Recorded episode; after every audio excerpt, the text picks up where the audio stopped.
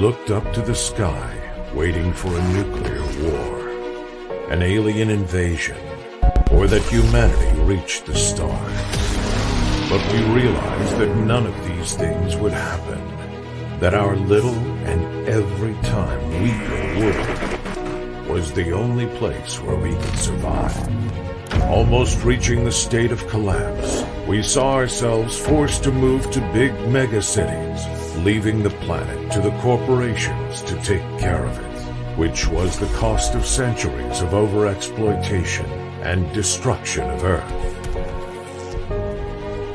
To live in crowded masses of concrete, steel, and shiny technology.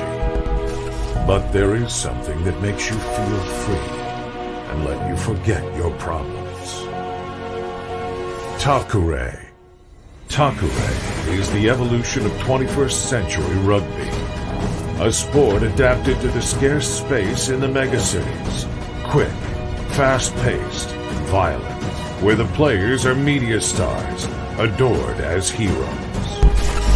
Dare to enter the Takare universe and help us to make this project come true. In the box, you will find high-quality metal miniatures and all the necessary complements for two players to play a match. Moreover, during the crowdfunding, you will be able to get exclusive miniatures, presents, and many more surprises. Takure. Hola a todos y bienvenidos a Radio Chrome City, nuevo programa. Y bueno, antes de meternos en harina, vamos a, a presentar a quienes nos acompañan hoy. Tenemos con nosotros a Dani Adiel Buenas a todos. Y también tenemos con nosotros a As de Picas. Muy buenas de nuevo. Bueno, pues un programa más, mensual como siempre. Y, eh, y en este caso, como habréis visto en el título, vamos a hacer el, el monográfico de Teriomorphs. Pero antes, como siempre, vamos a eh, repasar la actualidad del último mes. Que bueno, este mes han pasado pocas cosas. Bueno, ahora lo comentaremos y ya después ya ve- veremos a ver.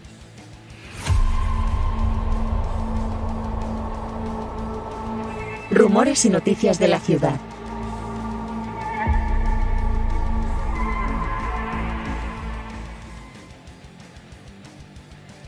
Bueno, antes de darle actualidad pura y dura, vamos a repasar eh, las actualizaciones, en este caso la actualización, porque ya la cosa está en manos de producción, así que bueno, vamos a vamos un poquito más, más eh, a otro ritmo, más tranquilo, por suerte, para, para mí, salud.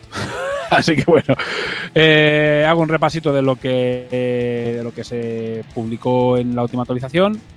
Tenemos, bueno, aquí últimos retoques. Eh, se ha pasado eh, un drive, lo podéis encontrar aún, con los archivos definitivos. Lo que pasa es que son, por ejemplo, en el caso del reglamento, sí es el reglamento final, pero en el caso de los archivos de, los, de, de las cartas de jugada, de las cartas de jugador, eran solo los archivos en Excel o en Word.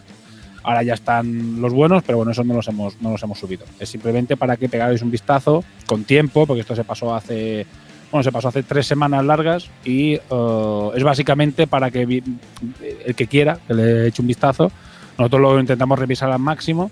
Eh, todas las revisiones, tanto en inglés como en castellano, tienen bastantes revisiones, pero siempre se puede escapar alguna cosa y eh, evidentemente lo estamos haciendo nosotros. Esto nosotros y colegas y conocidos, así que intentamos ser lo más profesionales posibles, pero no hay detrás a un señor que, al que le paguemos para hacerlo. Así que eh, se pasó para que la gente le echara un vistazo y bueno, mm, se encontró alguna cosita en la traducción del inglés, muy poquita cosa, que se está revis bueno, que se ha revisado y ya está. Y la verdad es que muy bien y gracias a todos los que han revisado y echado una mano, hubo gente que preguntó por cosas y tal, así que, que bueno, eh, ha servido también para pulir un poquito más el reglamento. Después pasamos, eh, avisamos de que pusimos, hemos hecho una lista de, backers para la que, va en la página 3 del reglamento, con un agradecimiento a los backers de, del Kickstarter, a los que después han transformado, es decir, a los de no solo los backers eh, que pusieron eh, como mínimo el pledge de 65, sino también se ha hecho un, se ha añadido a los que han transformado un euro a 65 y se han añadido hasta fecha, hasta esta fecha, hasta el 20 de abril, todos los que eh, hicieron después un pre-order, que es lo que se hace el late, el late pledge, que se conoce.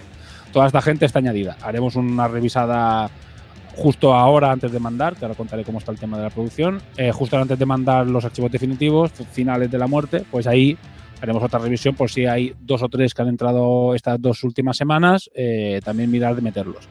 Pero si no los metiéramos o no se pudiera porque ya están cerrados los archivos, que podría ser, eh, pues mira, pues mala suerte, porque nosotros esto hasta el 20 de abril, digamos el que ya entró más tarde, pues ya, ya no, se, no se ha podido. Después tenemos, eh, bueno, básicamente que los Strike Goal ya están, están en marcha. Esta foto, ya digo, ya tiene tres, más de tres semanas. Así que eh, en realidad ya se están haciendo hasta los Dorikins. Entonces, básicamente que tanto el Ronin, la Jabalí, la Ninja y, el Lobo estaban ya saliendo piezas, pues ahora mismo ya, la producción ya está en, los Dorikins, que ahora lo enseñaré. Enseñamos a Kai, justo coincidió, bueno, hicimos eh, este adelanto y dos semanas después se enseñó en, redes sociales. La verdad es que, bueno, eh, nada que decir, ya, lo visteis aquí, ya lo enseñamos en exclusiva en el, en el programa y, bueno, espectacular, a la gente le ha encantado. Eh, hemos creado un mapa para, digamos, para localizar a jugadores que tengas cerca. O por, ejemplo, si vas a viajar o te vas a desplazar a otra zona, pues buscar un jugador en esa zona que quieras echar una partida con alguien a Takure. Y es un, y es un mapa bueno, donde podéis encontrar otros jugadores, scouts, ahora cuando ya se haya puesto en marcha de una forma más oficial el tema de, scouts, eh, tiendas y bueno, todo iremos añadiendo. El mapa lo hemos puesto ahora, cuando el juego ni siquiera ha llegado a las casas, básicamente porque esto es una cosa que se tiene que ir haciendo con mucho tiempo y iremos avisando y volviendo a avisar y volviendo a avisar. Hay unas 50, 60 personas metidas, que está bien, y además mola ver el mapa, que hay gente de todo el mundo, eso, eso siempre está guay, se mola, es muy... No sé, siempre hace ilusión ver peña que hay, yo que sé, gente de Bulgaria, yo que sé, de, de todos lados, ¿sabes? Es muy interesante. Eh, y si queréis eh, añadiros, pues os metéis en la página de web de Takure, takure.com, arriba a la derecha tenéis una pestañita que es comunidad, community, os metéis y ahí veréis que bueno, pues hay que mandar un formulario y después a mano nosotros os ponemos en el mapa. Eh, bueno, y después ya está. Porque, como veis, pues es una actualización de producción de cómo están las cosas. Y esta es de hace ya 20, y pico días, así que no. Voy a ponerme aquí ahora que se me vea. Vale, perfecto. Y bueno, pues eh, avanza poco y no avanza, avanza mucho y no. Ahora lo explicaré. el rollo está en que iba a poner una actualización esta semana. Eh, ¿Y qué pasa? Eh, porque los que escuchéis el podcast pronto. Bueno, no lo sé porque no sé cuándo voy a colgar el podcast. Porque ahora se nos han acumulado los programas de una crítica. Ha habido ahora una cascada de programas y este seguramente sea el que cuelgue el último. Así que seguramente ya se, ha hecho, ya se habrá hecho la actualización. Tenemos el problema, una cosa que nos hemos encontrado. Sí, sí, porque, porque Sparko iba a dejar de hacer programas. No, esto, esto vamos a hacer menos, ahora vamos, a hacer poco. No, no puede ser. No, no, no. no, puede ser, no puede ser. Eso yo te lo Menos, menos. Y vas a dejar de hacer ese. y vamos a dejar de hacer uno. Pero seguimos haciendo cuatro cada vez. Así que entre Videoforums, Radio Cross City y Hora Crítica siguen siendo cuatro. Hay más, hay más que antes. bueno, las, píldoras, las, píldoras, son un tope que ya hasta ahí no vamos a llegar de momento. No habrá píldoras, habrá píldoras seguro. Habrá píldoras. Eh, bueno, básicamente eh, el rollo es que nosotros, eh, tanto ni Zenith ni yo, bueno, yo porque es mi primer juego, evidentemente, pero Zenith ha hecho varios juegos, habíamos trabajado con empresas grandes. Zenith había trabajado con para Yokai Quest con, con China, pero claro, lo de China es absurdo, o sea, los plazos y cómo trabajar con ellos y cómo comunicarte con ellos ya no tiene ningún sentido, o sea, son plazos gigantescos, te responden un mes después, sea, una, es una mierda, hablando claro. Pero nosotros estamos hablando, eh, Dani, para el resto de cosas, trabaja con empresas locales eh, yo he trabajado con imprentas también y he hecho diseño gráfico y eso, pero entonces no había trabajado tampoco con una, imprenta tan grande, o sea, es internacional, que, que tenga muchos proyectos, como esta empresa polaca. ¿Y qué ha pasado? Pues que eh, tardan mucho en responder. Es decir, las cosas tardan mucho, ellos no son como los chinos, los chinos tú le mandas un archivo mal y si no está muy mal te lo van a imprimir, les va, les va a dar igual, ¿sabes? Y ellos no tienen muchos problemas en ese aspecto. Ahora, esta gente no esta gente había un, margen en un dashboard de un milímetro y me dijeron, hey, esto hay que modificarlo, que hay un milímetro de... Yo digo, joder, está perfecto. O sea, yo no creo que, en el corte, no, no, esto, esto hay que modificarlo. ¿Cuál es el problema? Que tardan mucho en responder. O sea, tardan porque esto es, es una empresa grande y, digamos, yo estoy acostumbrado a trabajar con empresas pequeñas en la que tú hablas con una persona y esa persona seguramente es la que se encarga de la administración y después se va a la imprenta y le da los botones y se pone a imprimir. Y aquí no, aquí pues cada uno tiene su, su trabajo y tú hablas con la comercial, que es con quien hablo yo, la comercial habla con diseño, diseño habla con producción, producción le responde a diseño, diseño le responde a la comercial, la comercial le una semana responde. ¿Qué pasa? Es súper frustrante porque yo le estoy mandando la información al momento y ella, o sea, yo le mando la información, ella me la pide los viernes, que además me cabrea porque me lo pide el viernes y tengo que trabajar el fin de semana, ¿sabes? Cuando no pensaba, tengo que trabajar el fin de semana para mandárselo el lunes a primera hora y me vuelve a responder el viernes. es muy frustrante. Y estás cuatro días entre semana que, que, esperando la respuesta de, cosas. Y, el gran problema de esto, porque al nivel de diseño sabíamos que había que no, nos iba a pasar. Y básicamente todos los problemas están arreglados en diseño. Pero el gran problema es que había una cosa de presupuesto que no estaba bien. Ya está, ya las cagado. Básicamente los mazos, eh, nosotros como, claro, te mandan el presupuesto, te lo mandan de una manera muy concreta. Cada empresa te lo manda a su manera. Y nosotros nos pusieron el había un sobrecoste por el tema de idiomas. Es decir, si el reglamento y se supone que el mazo iban en idiomas diferentes, es decir, en inglés y en castellano. Entonces va como doble producción. Ellos te cobran un sobrecoste porque tienen que producir, eh, digamos, no es lo mismo producir mil reglamentos en inglés que 500 y 500 o 450 y 550, no es lo mismo sale más caro. Entonces nos, nos hacían un sobrecoste. Y nosotros asumimos que ese sobrecoste era tanto del mazo como del reglamento. Pues resulta que no era del mazo. Sea, que decir, claro, hay que cambiar el presupuesto. y flipad. Si lo demás era una semana, pues es otra semana perdida. Entonces, cualquier tontería que hay que arreglar es una semana perdida. Porque hasta que te vuelven a responder pasa una semana. Y, y estamos en ello. Aquí esperando que nos respondan. Pero bueno, también pasa, esto pasa porque es el, primer proyecto y, porque han cambiado, porque realmente el proyecto, a diferencia de las grandes empresas, que cuando sacan los, los Kickstarters, es que el juego está hecho. Lo único que necesitan es producirlo, pero el juego está totalmente hecho. Es decir, el juego ya está hecho, el juego ya está esculpido, en muchos casos ya tienen el 80, el 70, el 80, el 90% del juego hecho, y nosotros no nosotros el juego teníamos que construirlo, teníamos que acabar y, mucha de la pasta que necesitábamos para fundar, eh, o sea, realmente un, un, proyecto fundacional, lo he dicho mil veces, y ahora se está notando que, que, bueno, porque hay cosas que no sabíamos hacer y cosas que, que se han hecho eh, durante estos meses de no hemos estado parados, hemos acabado realmente el juego. Y bueno, pues paciencia, es que no nos queda aquí dado mi turra y bueno, y saber que el juego eh, ya dijimos que se retrasaba y bueno, el retraso no será de un año ni de coña, el retraso será de, un mes, dos meses, por ahí andará. Entonces, nosotros ya íbamos muy justos para finales de mayo, que es cuando pensábamos empezar a mandar y será a finales de junio, seguro, eh, finales de julio, seguramente. Pero no lo sabemos tampoco, porque eh, aún no ha empezado la producción. Estamos a principios de mayo y aún no ha empezado la producción. Entonces, hasta que no empiece, no podemos hacer un cálculo real de decir, pues calculamos que será tal fecha o dentro de estas fechas, pero ya pinta que será para ya no, crear a la gente falsas esperanzas y decir, no, no, a lo mejor el mes que viene, no, no. Ya nosotros asumimos que ya a finales de julio y principios de agosto, incluso a lo mejor si pasa algo más, porque a lo mejor se hace, a lo mejor después el, el, envío tarda más, porque viene en camión, debería tardar 4 o 5 días, pero igual tarda 15. Entonces, bueno, pues nada, eh, paciencia, esperar un poquito. Al final la diferencia es de dos meses, ¿sabes? Un mes y medio, así, pero bueno. Eh, sabemos que siempre jode, pero por desgracia es lo normal. Es lo que pasa en los Kickstarters.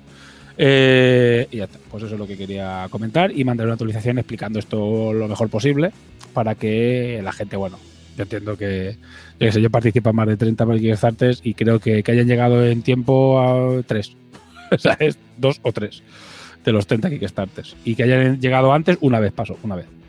Una vez con un juego, que no voy a decir quién es, pero eh, podía haber esperado medio año más, que ojalá le hacía falta ese juego ese medio año.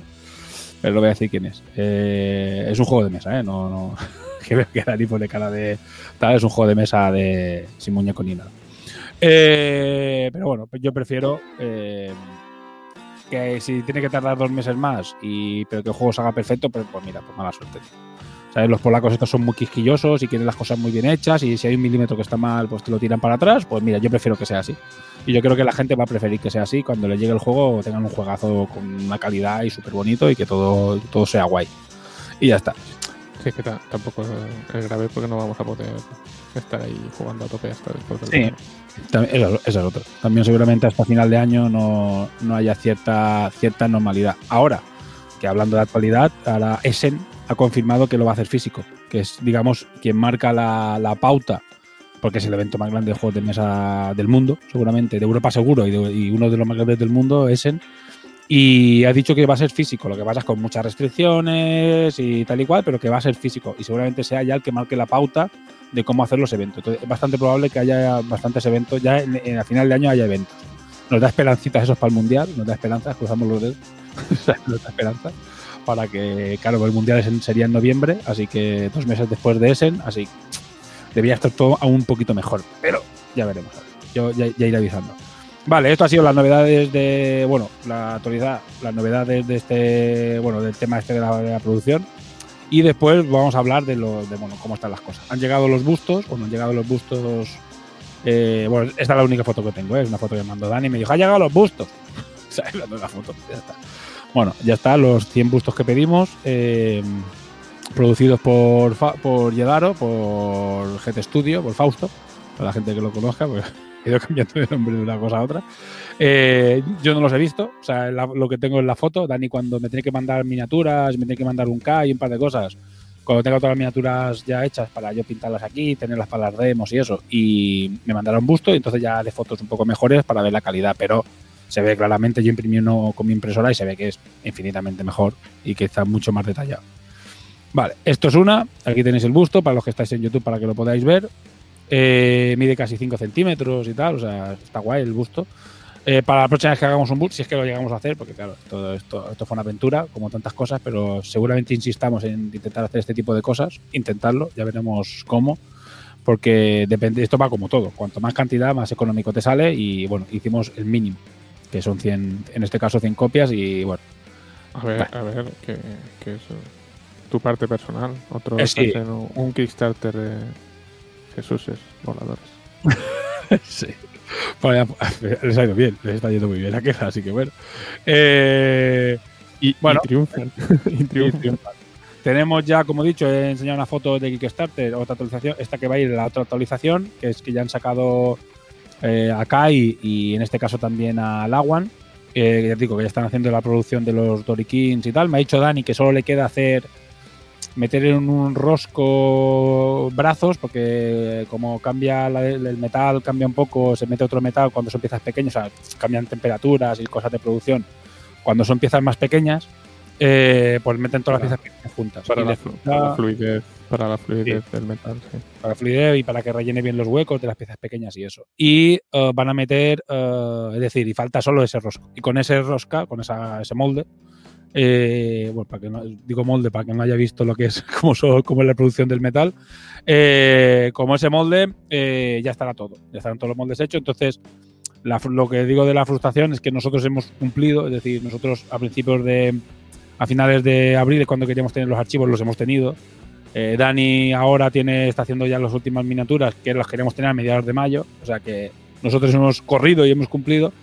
Y lo que nos ha fallado es un poco el no calcular cosas externas que no, que no eran que no dependían de nosotros. Y es lo que ha convertido que, que el retraso es por culpa de otros eh, toca un poco los cojones pero bueno es lo que, eh, es, lo, es, es lo que tiene ser pequeños ir a tocar a puertas grandes que te ponen los últimos de la cola sí. dicen estos que estos que son es que el, el viernes por la tarde eres el proyecto del viernes por la tarde el viernes por la tarde además tal cual ¿eh? porque por la tarde mira tus cosas a las 5 de la tarde me mandan los mensajes. Yo creo que antes de irse a casa dice, hostia, aquello. La Verónica, la Verónica dice. La Verónica. Las mil aquello te dan mil copias del juego ese raro, venga, vamos a mandarle un mail. Que, que querés al, Nos han mandado una cajita aquí, hostia, tenemos almacén de cajitas. Qué pesado. De esta puta mierda. Seguro, tío. Dice, vamos a ponernos con el juego de Debir, que tiene que hacer 20.000 copias, ¿sabes? Y estos pringados que, ¿sabes? Yo creo que es. es de Tendrán una, un almacén de 200 kilómetros. Sí. Y, y no, las cajitas estarán ahí en un, en un, rinconcillo. No, flipas, es una puta fábrica. Una fábrica no es una fábrica de esta que te imaginas ahí súper soviética y chunga. No, no, es una fábrica súper guapa, súper moderna, súper tocha, o sea. Claro, es un, nosotros hemos ido a tocar a las empresas grandes. Lo que pasa es que es lo que tú dices. Nos dejan a, bueno, mira, a los chavalillos no, estos. Lo harán, lo harán de puta madre, porque tiene su calidad, mm. pero lo harán a su, a su, a su ritmo los viernes. Sí. Claro, no, no puedes decir. la cosa de la gente grande. No puedes hacerlo de yo te he pagado y te dirás, ¿qué me has pagado? Sí, me has pagado, pero ¿sabes? Las cosas van, aparte, las cosas van a su ritmo, yo lo entiendo, ¿eh? Yo lo entiendo perfectamente. Solo faltaba, solo faltaba que no hubieses pagado. Solo faltaba. A ver si te crees que te iba a cogerlo, te iba a responder a los mails y te has pagado, Por adelantado. 100%, hijo puta.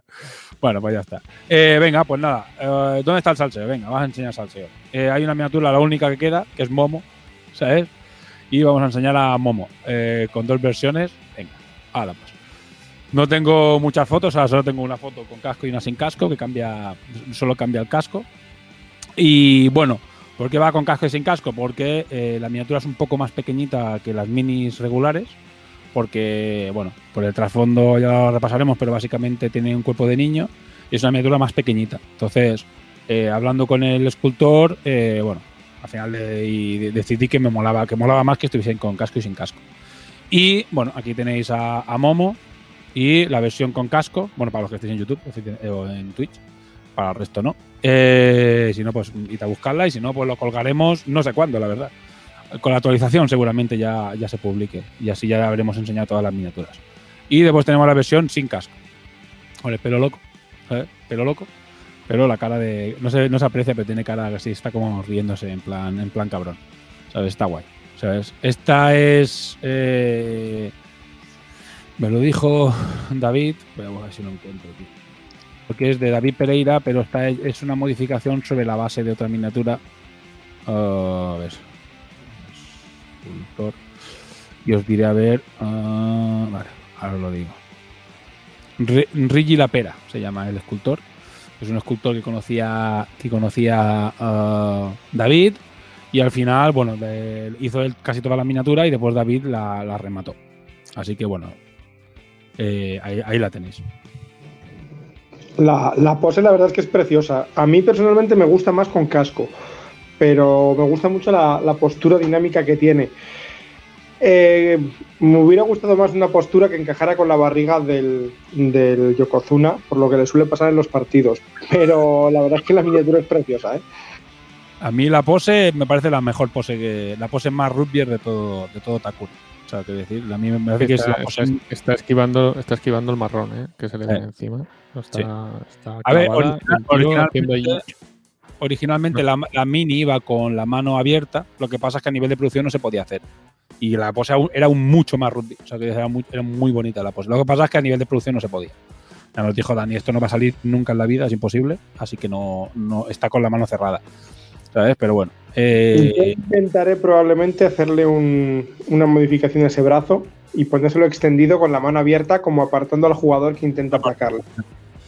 Este, es que el rollo era el rollo era algo así. El rollo era así, quedaba mucho más mucho más. Lo que pasa es que al final el brazo también se modificó un poco para que quedase bien con el puño, pero es un tema de, producción. Pero vamos, a mí me parece la miniatura y la tienes que ver de detrás, pero no tengo más fotos. Eh, es súper bonita la miniatura. Me parece súper, súper bonita. Pues nada, eh, aquí lo tenéis, a Momo, que bueno, que la han cogido, casi todos los que han cogido los Dory Kings han cogido a Momo, así que se han hecho casi más de 200, así que bueno, pues tanto Nonas y Momos habrá mucha peña que los tendrá y yo bueno, yo estoy encantado, la verdad es que sí. Ha tardado mucho en llegar. Pero... Total, que al final se, podría haber ahorrado porque era más pequeña y tenía menos material y te has vuelto a gastar la misma pasta en hacerle dos cabezas. Como siempre. Como siempre. Para después aguantar a, Podemos de calidad. Cagándose, cagándose en mí. ¿Por qué tiene dos cabezas este? ¿Por qué tiene dos cabezas este? ¿Sabes? Te voy a cobrar más. Y yo, cóbrame lo que te los cojones. ya está, siempre, siempre ese es el rollo. Pero bueno, es lo que hay. Al final, las cosas las, se hacen por molar. Es decir, se hacen por molar. A tope de diseño, a tope de diseño, está muy bien. A tope. Las cosas tienen que estar lo mejor posible siempre. al, final hay que, al, final hay que, comprarse dos y poner, ponerle una cabeza cada uno esto. Efectivamente. Efectivamente, A mí me gusta mucho, ¿eh? Y yo la imprimí porque, claro, yo voy sacando para el tema de las escalas, siempre saco copias, ¿sabes? Y voy rescalándolas y tal y cual, porque nunca llegan la escala bien, entonces hay que compararlas con las otras y tal y cual. Y, joder, es que encima la mesa es súper bonita esa miniatura. ¿sabes? La pose es súper, súper guapa la miniatura. ¿eh? Tengo ganas de tenerla en metal, a ver si me la manda Dani pronto y la tenerla en metal. Y así pintaré las 5 o 6 que me quedan por pintar, que son todos los Stregoas y los Dorikins, coger y pintarlo. Que me hace ganas. Y ver la Kai, porque ya habéis visto que es gigantesco, ¿sabes? Que Kai es, no es tan tocho como en aquella imagen que pasé yo, porque lo escalé yo a ojo para, para el programa este que se llama Keyshot.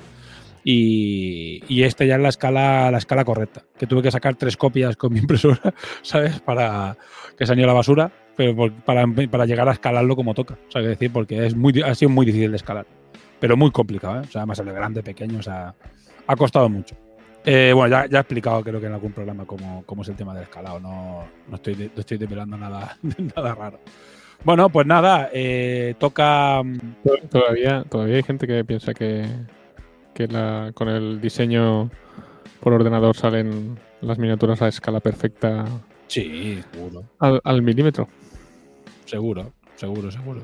Bueno, ya habéis visto los dramas que les pasan a muchas empresas que salen miniaturas con escalas súper raras y súper locas. O sea, que decir, sobre todo cuando utilizas diferentes escultores. ¿Sabes? Tienes que sacarlas siempre. Yo al final el truco ha sido sacarlas siempre.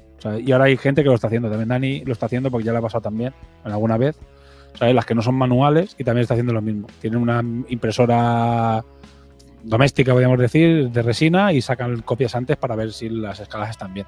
Porque después él tiene la buena, la de producción, pero la de producción, las copias tarda la hostia en salir, ¿sabes? Y, son, y la resina es mucho más cara. Así que sacan una copia barata, de una manera, y después con esa copia ya, ya ajustan. Es que la, ya te digo.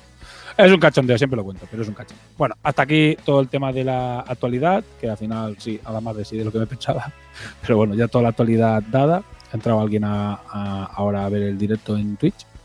Eh, bueno, pues vamos allá con el monográfico. Como sabéis, eh, los monográficos ya no hay entrevista, ya no es, ya es turra total de, equipo. Y en este caso es turra total de Teriomorphs. Y voy a poner una cuña para saber dónde meter la de buena.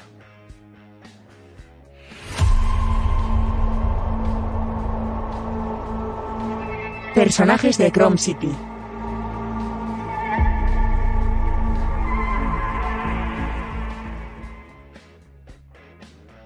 Bueno, pues, Teriomor, ¿qué vamos a hacer? Lo que vamos a hacer es, eh, vamos a repasar el trasfondo de Terios, eh, comentarlo y después ya jugador por jugador. Y en el jugador haremos jugador, carta, eh, o sea, haremos trasfondo con imágenes que iréis viendo lo que estéis en YouTube mientras Dani va comentando y después carta y comentaremos un poco el jugador y haremos todo eso y al final del todo pues haremos las jugadas, alineación, regla de equipo, etcétera, etcétera. Así que bueno, eh, Dani, cuéntanos, ¿qué son los Teriomorphs? Bueno, pues ya vimos en el primero, el segundo programa, que los Teriomorphs son el equipo más mediático de la competición. El, Real Madrid de Takure, más o menos. y que se sospecha que realmente están apoyados de manera directa por las eh, corporaciones. Entonces tiene los es el equipo con más medios. Los, el mejor equipo, los mejores profesionales, los mejores jugadores se los pueden quedar sin problemas, los tientan, los mejores contratos, eh, más tiempo en, los medios que ningún otro, llegan de manera espectacular con su, con su nave. Todo parece una coreografía así preparada para, para vender, eh, que este equipo es perfecto. Entonces son el equipo que juega con las armaduras de animales que representan su, función en el campo. Sí. Y sí, casi todo sí. Pero bueno, o su personalidad, o su... Entonces eh, habíamos quedado que es el, equipo con más medios, ¿no? Y entre los múltiples asistentes que, que, tienen estos jugadores, pues ahora comentaremos a los más importantes, que son el, los guardias de seguridad, su, su escolta, digamos. Y, y, bueno, este es el general. Eh, vamos a empezar por Pangolin. Eh, no, eh, lo tengo preparado por el primero que es el gorila, porque lo que comenté como la Karakuri. La Karakuri, la Karakuri coincidía que era el que era la primera miniatura que, y que es el jugador 1, digamos, que es el, el rápido. Pero en este caso, el primer jugador que creo es el, es el gorila. Así que bueno, dale gorila. Pues entonces cuento algo, cuento algo más sobre los. Ah, vale. Perfecto. Los guardias de seguridad que, que en los bajos fondos ya se les empieza a conocer como los encubridores. Porque su trabajo consiste básicamente en mantener limpia la, la imagen de, de, estos jugadores, que claro, dan una imagen de, de, perfección de cara al público, pero que después pues tienen sus, sus problemillas que iremos viendo cada uno de, de un tipo y esta es la gente que se encarga de que no salga en los medios, de que la imagen del equipo se mantenga limpia y, bonita por todas partes. Pero son, son- Aquí, aquí se, le, se le va a romper el corazoncito a más de uno. Sí, la- el- es decir, son. No sé cómo decirlo. Eh, son gente que acostumbrada Son a gente, forma- son gente. Sí, son personas. La gente los idolatra porque son superestrellas de la hostia y super mega jugadores. eh, y son gente. Yo creo que es lo mejor. Son gente que juega muy bien a Takure, pero que después eh, tienen sus problemitas personales y sus cositas. No existe, no existe la gente perfecta. Y aquí Sí. hay- tenemos un equipo de gente perfecta. Mm. Teóricamente. Que es como, no sé, se acentúa, ¿no? Como son tan perfectos de cada público, pues lo otro, igual, sus días de olla se acentúan un poquito más de, de lo normal. Porque no hay equilibrio, digamos. O sea, es- eres una superestrella, bajar de una nave voladora de la puta hostia y después te encuentras que, ¿sabes? Que, que vamos. Bueno, pues venga, vamos con. ¿Quieres que ha- hacemos jugadores ya? Sí, vamos con el gorila. Venga, gorila. Gorila. Vale, pues voy poniendo bocetos. Dale, ¿no? Tú repasas gorila, yo voy poniendo boceticos y eso. Ah, muy bien. Pues nada, tenemos el gorila, que es el jugador defensor. Y, bueno, pues el carácter es el. Según cuenta Ramón, o con la ayuda de, eh, de Mario, en el, en el trasfondo, pues es el, el amigo del, del matón de la clase. El tonto que le hace la pelota al matón de la clase. eh, pues este es el gorila. Un tío súper pasado de vueltas que hace todo lo posible por agradar al pangolín. Entre otras cosas, eh, tiene una pequeña adicción a los implantes biónicos. Que tiene mucho más implantes biónicos de lo que eh, las eh, autoridades médicas recomiendan en, en una persona. Porque todos estos implantes pues, dan problemas mentales a largo plazo. Pero bueno, en el caso del gorila parece ser que esos problemas mentales pues, ya están presentes. Entonces el trabajo de los encubridores con el gorila pues es, es continuo. No son cosas así muy escandalosas, o sea, muy escandalosas, muy, muy tétricas o muy, o muy chungas.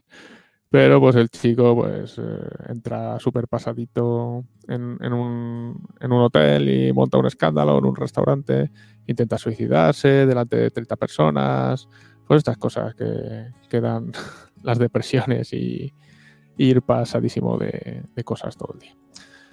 Entonces, pues este es el gorila. Pero claro, ¿qué pasa? Que está allí en la cuerda floja a punto de, de que se le pele el cable del todo y, y volverse loco.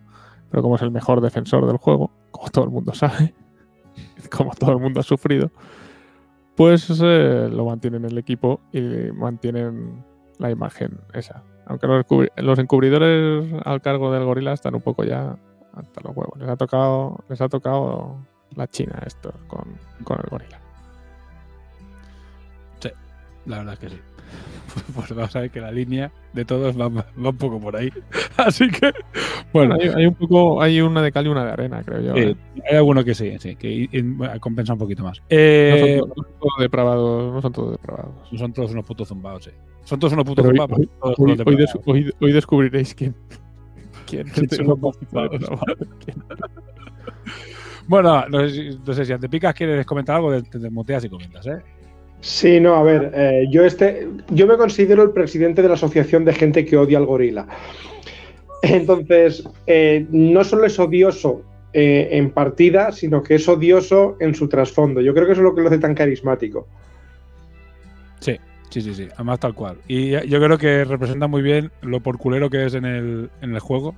Representa también lo por culero que es fuera del campo, ¿sabes? Es un gilipollas. Sí, de hecho es que después de sufrirlo en el campo, fuera casi me parece una hermanita de la caridad en comparación, ¿eh? Pero a ver, va, va muy de la mano una cosa de la otra. Bueno, vamos a hablar de reglas. Vale, venga, aquí tenéis la carta del gorila, de la gorilla. Bueno, Eh, Dani. Pues nada, para los que nos oigan por la radio. Movimiento 4-2. eh, control de balón 7-11. Eh, fuerza 7. Reflejos. Reflejos 7. Inteligencia 7. Protección 1 y tipo corporal 3. Entonces, peana de 25. La habilidad tiene visión defensiva. Y la habilidad especial que es la, la que le hace pues el defensor, aparte de la visión defensiva, que dobla el, el movimiento defensivo, eh, tiene salto, que ignora al resto de jugadores que hay en el campo a efectos de cualquier tipo de movimiento, pero no puede acabar el movimiento sobre otro jugador. Estaría bien. Excepto durante su mover como primera acción. Esto es lo que, lo que le da un puntito extra y, y refleja que sea un gorila, claro. Que va por ahí dando saltos como un loco a, a la hora de defender. Bueno, Ardepicas, cuéntanos. Pues, ¿qué decir de, de, Yo creo que mi figura más odiada a la hora de enfrentarme a ella. Hay varios personajes en el juego con visión defensiva. La visión defensiva nos permite tener prácticamente un jugador siempre en la posición donde lo necesitamos para defender. El problema de este chico es que con el salto no puedes hacer ningún tipo de estrategia de interponerle ninguna miniatura en medio para obstaculizarle, que no pueda llegar a balón. Si él quiere ir a por el tío del balón, él llega al tío del balón. La mejor opción para enfrentarte a este señor, mátalo. Coge al tío más fuerte que tengas, éntrale a, reventarlo, que al final fuerza 7 está muy bien, pero hay gente de fuerza 8 ya con, con doble dado, como pues el pangolín mismo. Entonces, eh, intenta estamparlo lo antes que puedas, porque si está de pie, eh, prácticamente cualquier estrategia que plantees en ataque, él la puede estropear simplemente porque llega a donde tiene que estar. Pues como estrategia no está mal. Pones al, mejor defensor del equipo contrario en el suelo y, a jugar. Sí. Pues es una estrategia también clásica. Este tío me da mucho por culo, pero venga, vamos a ver si lo reventamos y lo mandamos a la enfermería. Bueno, el gorila, el gorila es uno de los primeros jugadores, eh, también diseñado en reglas y bueno, y quedó bien a la primera porque creo que en reglas, no, tenía otra regla diferente en salto, eh, pero al final, mira, esta regla aparentemente sencilla, bueno, porque es sencilla, simplemente pues no a los jugadores y ya está. La primera era un poco sosa. Era un poco versión. Bueno, y esta es que aparentemente también, pero fun- esta funciona perfectamente. Así ya No, va. pero sí, es- lo, lo que comentamos cuando la hicimos es que se utiliza todo el rato. Hmm. Entonces todo el rato estás viendo el carácter del gorila que es que va saltando a los tíos. ¿Cómo reflejas eso? que te va por Pues así de simple, sí, es, es una tontería. Es una tontería. Mira, qué, qué tontería aquí escrita. Pues Pues hace que sea el, el, el que sea especial. más, más por culero. especial. Claro. Es el más por culero solo por su, por su, por su regla. Y es, es un jugador de. No, siempre, no sé, a todo el mundo le funciona. Es decir, porque realmente tiene fuerza 7. O sea, tampoco no. No es que destaque fuerza, no tiene habilidades que, lea, que a nivel de placar plaque mejor que nadie. O sea, Yamato placan ca- todos los defensores mejor que él.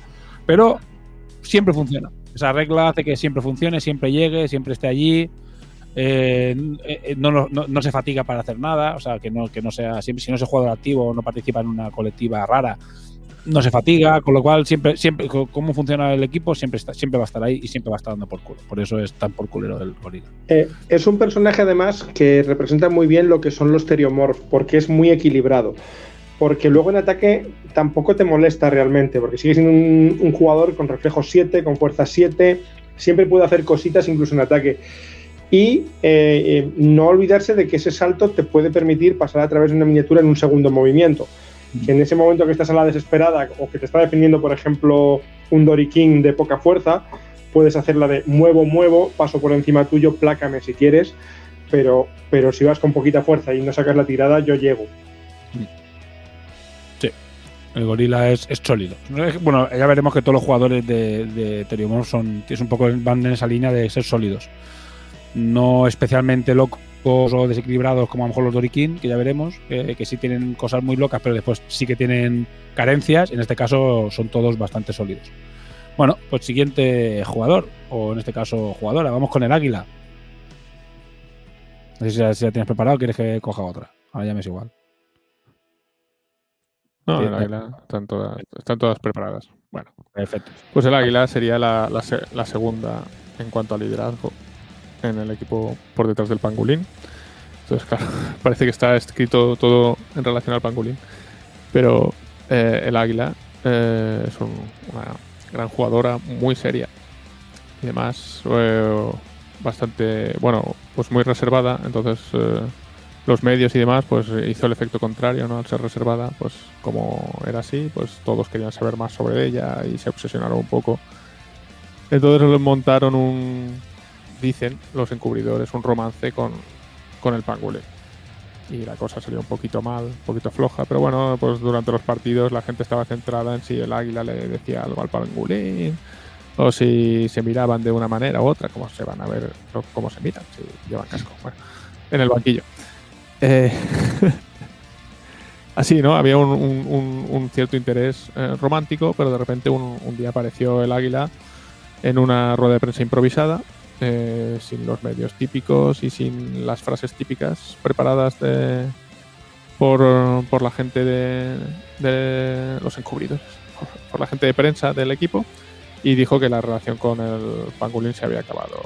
Y, bueno, pues, pues no, no, dijo nada más, que quedó fuera del equipo durante un par de partidos, por lo que la gente empezó a sospechar que, que se había salido del guion, ¿no? que no había hecho lo que, lo que tocaba con esa rueda de prensa.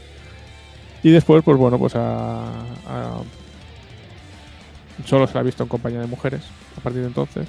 Entonces ha empezado a, suponer que, que es homosexual, todo este tipo de cosas con los deportistas.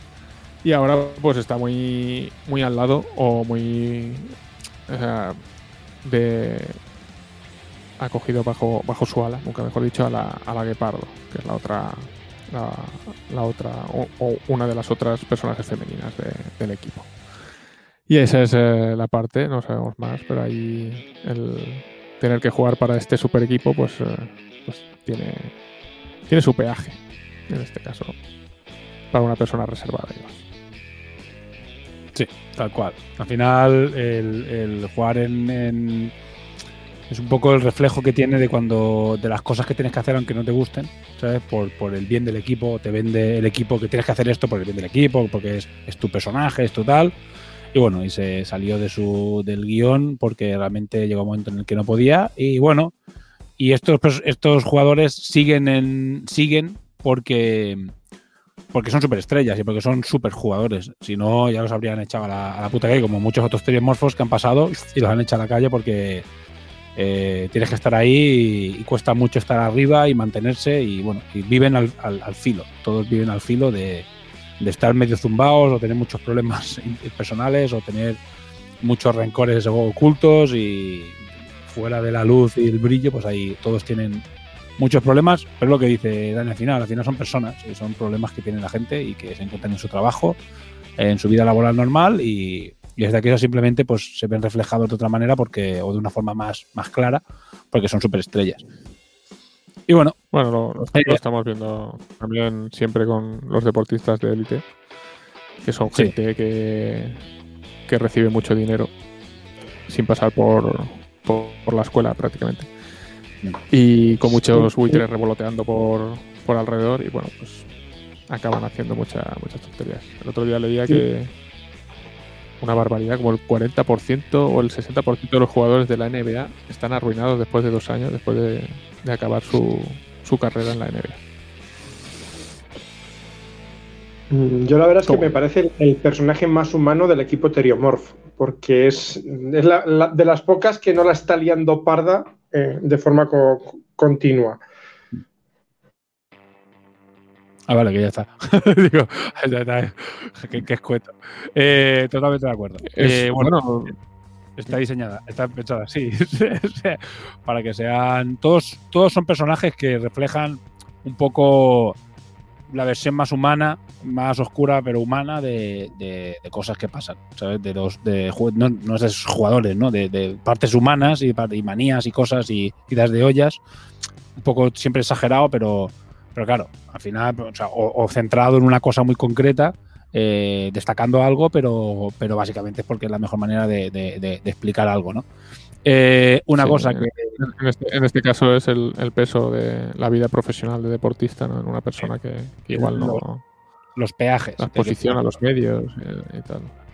Una cosa que importante de la, del águila, vamos a hablar del tema de los putos tacones. Porque todo el mundo da mucho por culo con los tacones. Voy a explicar el tema de los tacones. no, es un, no, es un, tacón, eso es un espolón.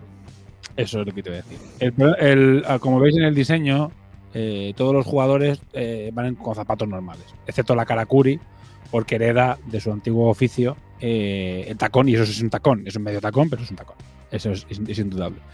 pero el águila tiene, veis que en el diseño tiene, tiene un tacón muy fino ¿sabes? En todos los diseños tiene un tacón muy fino, incluso en el arte final, y es porque es un espolón. Es decir, es un espolón retráctil que cuando va a jugar, eh, cuando va a jugar, cuando corre, o sea, es, un, es más decorativo, pero le sirve también para alzarse un poco. Y es, el, es la idea que tuvimos nosotros y que quedaba guay, ya que pues, pues representaba un poco mejor al águila y a su espolón, ¿sabes? Que tiene un cacho espolón gordo. Y nos parecía muy guay.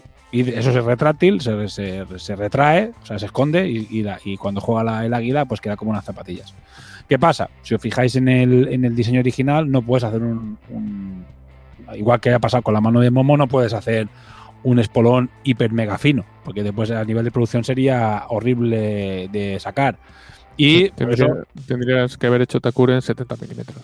Sí, o sea, no, no- no- se vería, es decir, no tendría sentido y, y además a nivel de producción, después, o sea, a nivel de escultura está simplificado, es un tacón. Y la gente, "Oh, es que el tacón táctico, es que el tacón, es que no sé qué, es que no sé cuánto, y dijimos, mira, ya están, como ya sabemos, nosotros sabemos con la realidad, eh, pues decimos, bueno, el día que haya que explicarlo, pues ya, cuando toque explicarlo, ya explicaremos lo que es, y todos los que han empezado con el tacón táctico a por saco, pues algún día verán que, que se estaban quejando por nada. Y ahí sí que no, no eh, eh, dijimos, pues que se vayan quejando, que no pasa nada. Eh, pues bueno, eso es también, como decimos, a nivel de diseño, si una cosa nos parece guay eh, y aún así no tuviera sentido, que en este caso tiene justificación, pero no tuviera sentido, la íbamos a hacer igualmente. Igual que hay un señor que va en una moto Transformer porque es la puta polla y mola muchísimo, pues, pues ya está, pues lo seguiremos haciendo y punto, porque Takure, eh, aunque es un deporte y es más deporte que otros, que otros juegos similares, eh, que este sí es deporte puro, eh, no deja de ser un espectáculo y sobre todo en los equipos más principales. Y sobre todo, si no hay otro equipo que sea más puro espectáculo que los Tribemors. Yo, yo creo que además eh, ese tacón o ese espolón le da un toque de, de altivez, la pone en una pose que, que te, le permite mirarte un poco desde arriba, que yo creo que le da la, la personalidad que tiene que tener. Probablemente con zapato más plano no, no tendría esa fuerza la, la propia figura. Sí, todo está hecho con. Todo está hecho con, pensándolo muy detenidamente y tomando la decisión que creímos que era mejor en todos los aspectos. No le hemos hecho mucho caso a la gente que se ha quejado del tacón, es decir, haces caso siempre, pero dices, mira, al final eran todos infiniteros. La gente que no viene del mundo de Infinity no se fija para nada, porque esto es el, lo típico recurrente del tacón táctico, el tacón táctico, el tacón táctico. Pero yo, bueno, en, mi, opinión, allí sí se abusó mucho. O sea, que te decir, y no es un espectáculo, es gente que está pegándose tiros en medio de la selva. Entonces, ahí a veces decías, hostias. Pero claro, eh, igual que hemos heredado muchas cosas, no muchas, algunas cosas de- del mundo Infinity, mucha gente coincide con que eran jugadores por podcast y por muchas cosas, pues ya salió lo del tacón táctico a relucir y no lo llevamos un poco con nosotros y no lo hemos tenido que comer, pero bueno, nosotros sabíamos en realidad cuál era la realidad y que tenía una justificación totalmente, eh, ¿sabes?, de puta madre, pero bueno, eh, no quisimos discutirlo. Dijimos, bueno, pues ya cuando toque eh, comentarlo, pues ya lo comentaremos y ya está. Y no pasa nada. Bueno, vamos a hablar de la carta. Vamos a hablar de sus habilidades. Así que bueno, Dani. Vale. Venga, movimiento 4-2. Control de valor 8-11, porque es la, pasadora. Eh, fuerza 7, reflejo 7, inteligencia 7, eh, protección 1 y tipo corporal 3. Eh, Peana de 25. La habilidad pase, pase preciso, o sea, dos dadicos. Cuando pasa a 8. Esto está hecho. Esto está hecho. Y su habilidad es pasador nato, que es al realizar una tira de pase, tanto el resultado de uno como el de dos en el dado se consideran críticos. O sea, doble crítico. Bueno, Arrepicas, cuéntanos. A ver, eh, se ha comentado muchas veces que el águila es una jugadora cuya habilidad es un poquito sosa.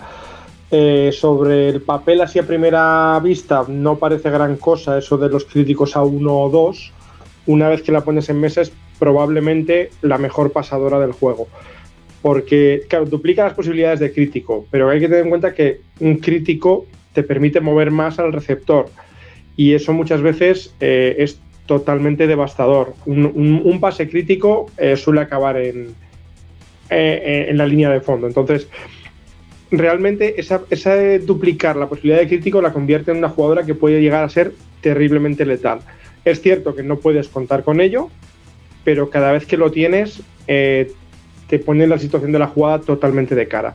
Y luego lo de siempre, siguiendo la línea de todos los Theriomorphs, perfil de 7, puede defender, puede incluso percutir si hiciera falta, yo le he visto percutir contra, contra Dorikin. Eh, mm, puede, puede hacer de todo un poquito sin, sin sufrir demasiado.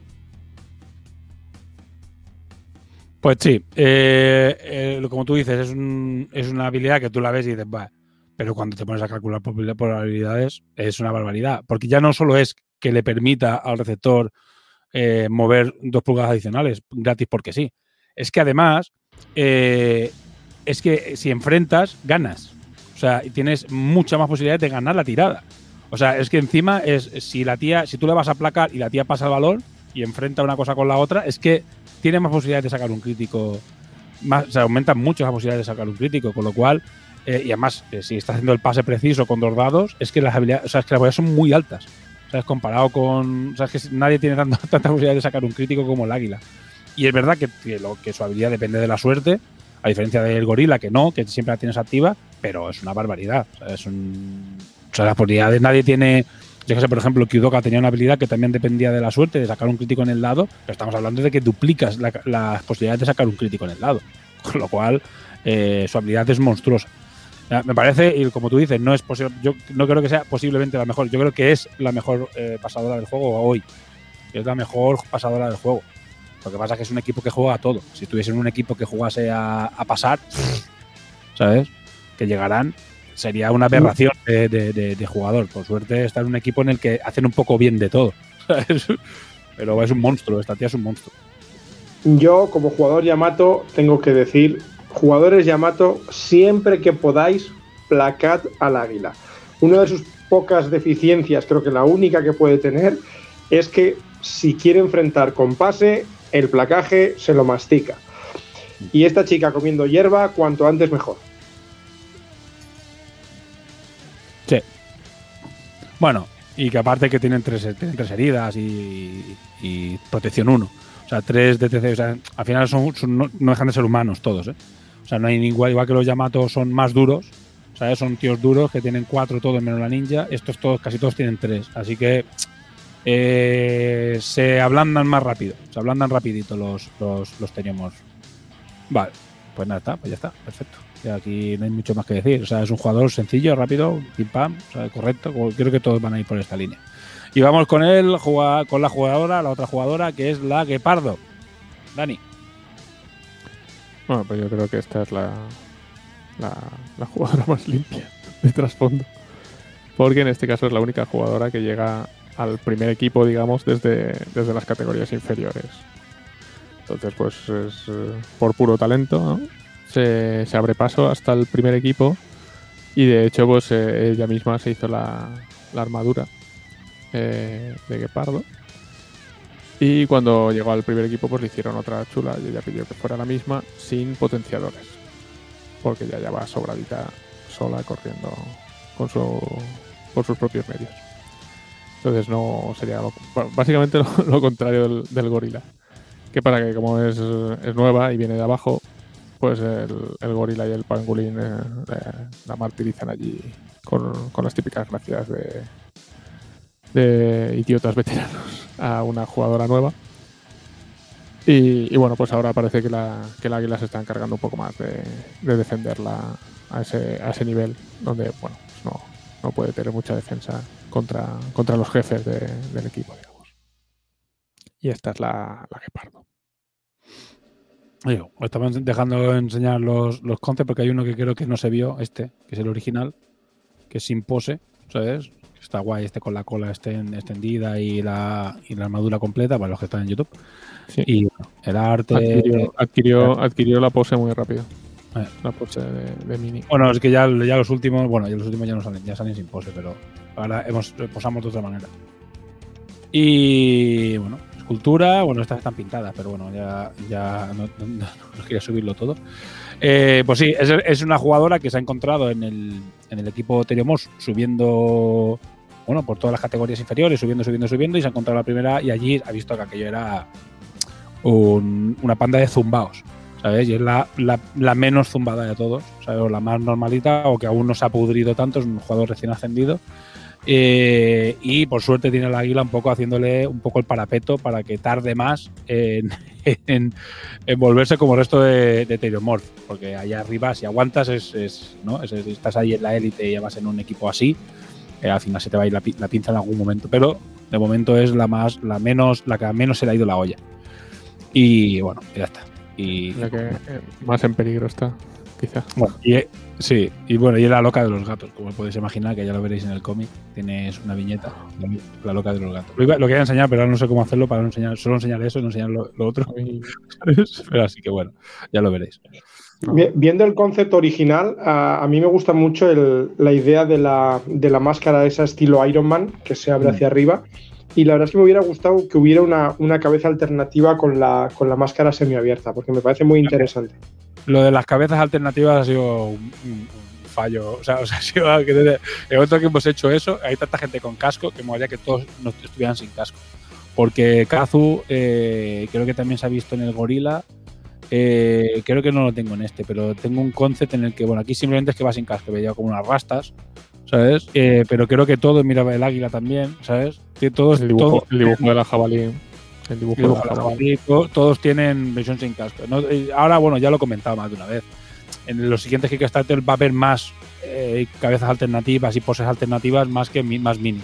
O sea, decir, porque creo que es algo que, que la gente está demandando más y que es, es mucho más práctico a nivel de producción para nosotros, es muchísimo más práctico, las cosas como son. Yo la verdad es que soy muy pro casco, me gustan las miniaturas con casco, pero justo esta, por el concept también, el, el, el concept es precioso, el trabajo que hizo Kazuai.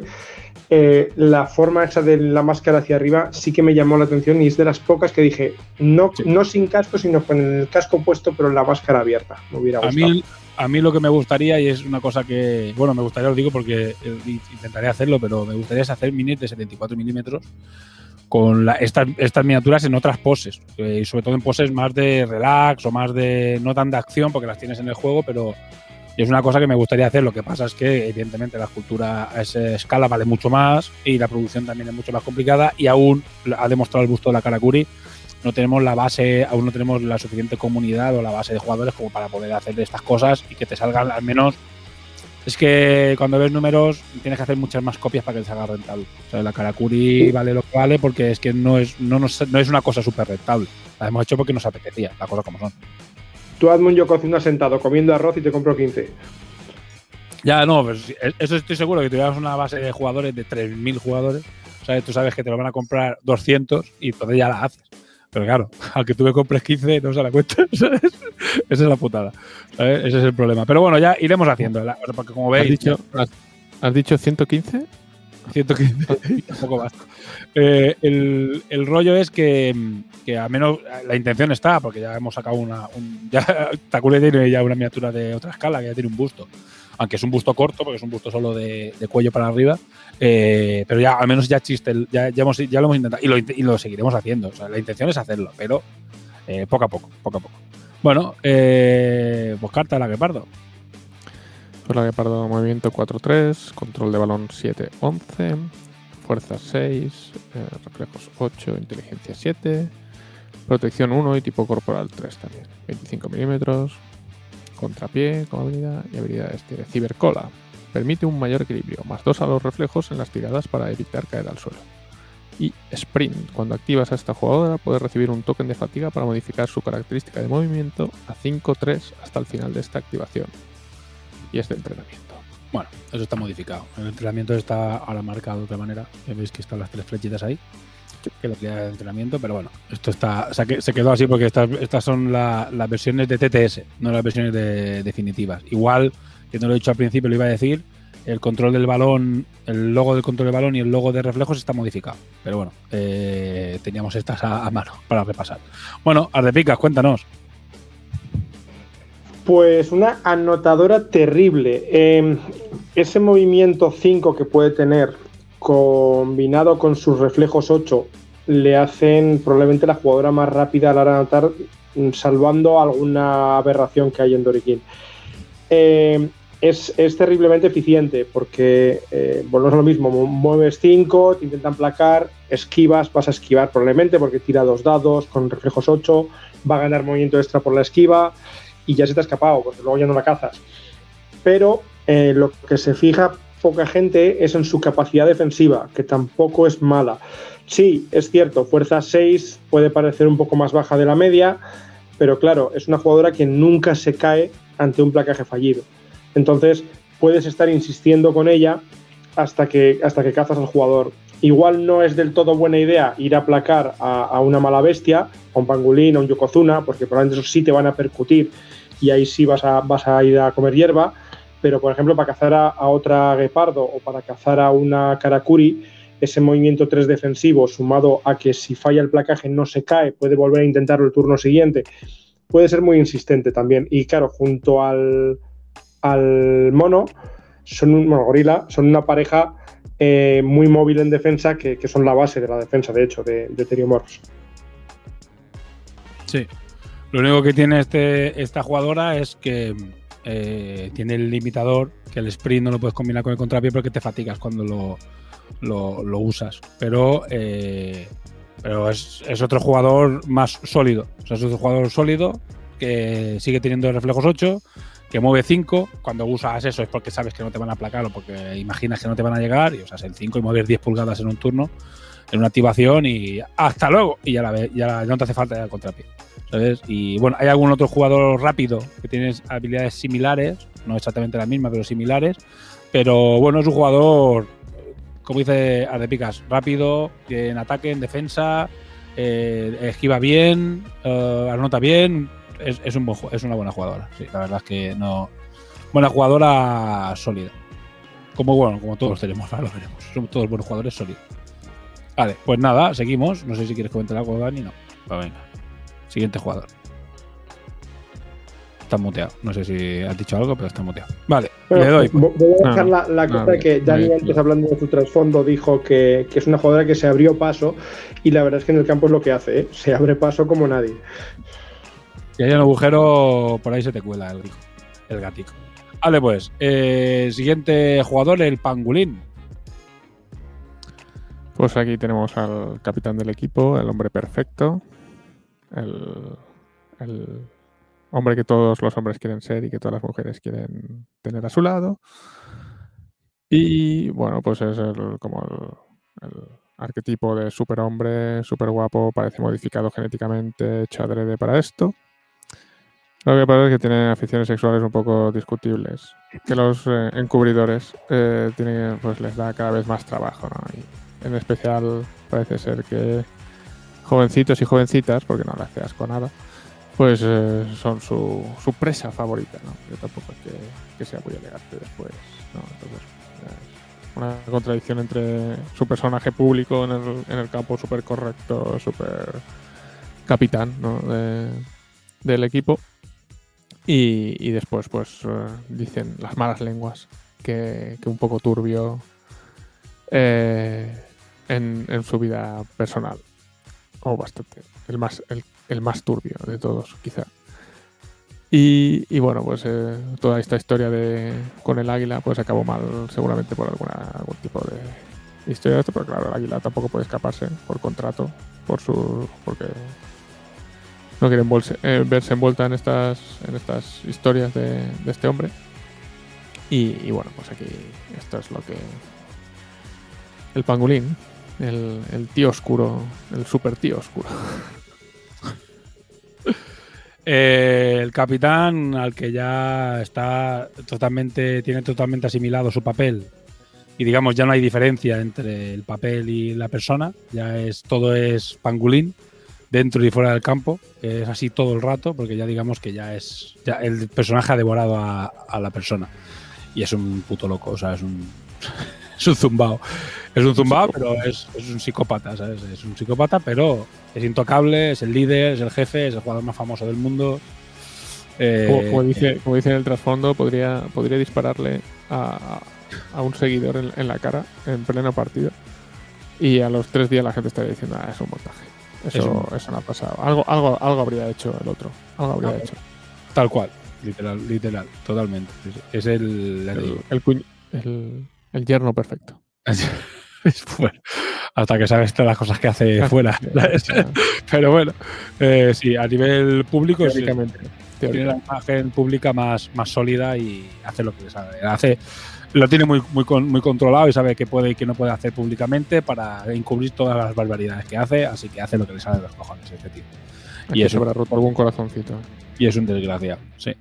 Eh, bueno, pues vamos a, vamos a hablar de, sus habilidades. Aquí tenemos al jugador de ataque. Dani. Pangolin, jugador de ataque. Movimiento 4-2, control de balón 7-11, fuerza 8, reflejo 6, inteligencia 7, protección 3, tipo corporal 4, ¿qué más del equipo? Piana de 40, habilidad embestida y después blindaje peligroso. En ataque, si ha realizado mover como primera y segunda acción, los defensores que realicen un placar contra este jugador tienen un menos 1 a la fuerza, menos 2 si es solo un rival. Bueno, pues al picas. Pues el gran capitán y, la, y, el gran bestia del, equipo. Eh, este señor eh, lo que le gusta es percutir como una, como, una mala bestia, fuerza 8 con embestida, hace que se abra el hueco con, mucha facilidad. Eh, en defensa es un poquito lento, pero sigue siendo fuerza 8, por lo cual te va, si te caza te va a doler. Y luego la habilidad. La habilidad es esa habilidad que es circunstancial, pero puede llegar a ser mejor de lo que parece. Esa habilidad contra jugadores de, fuerza baja le permite hacer un mover, mover directamente y, acercarse a la zona de anotación con mucha facilidad. Eh, especialmente esto se suele usar contra Doriquín, porque Doriquín es un equipo que, que, tiene bastante movilidad en defensa, pero no mucha fuerza.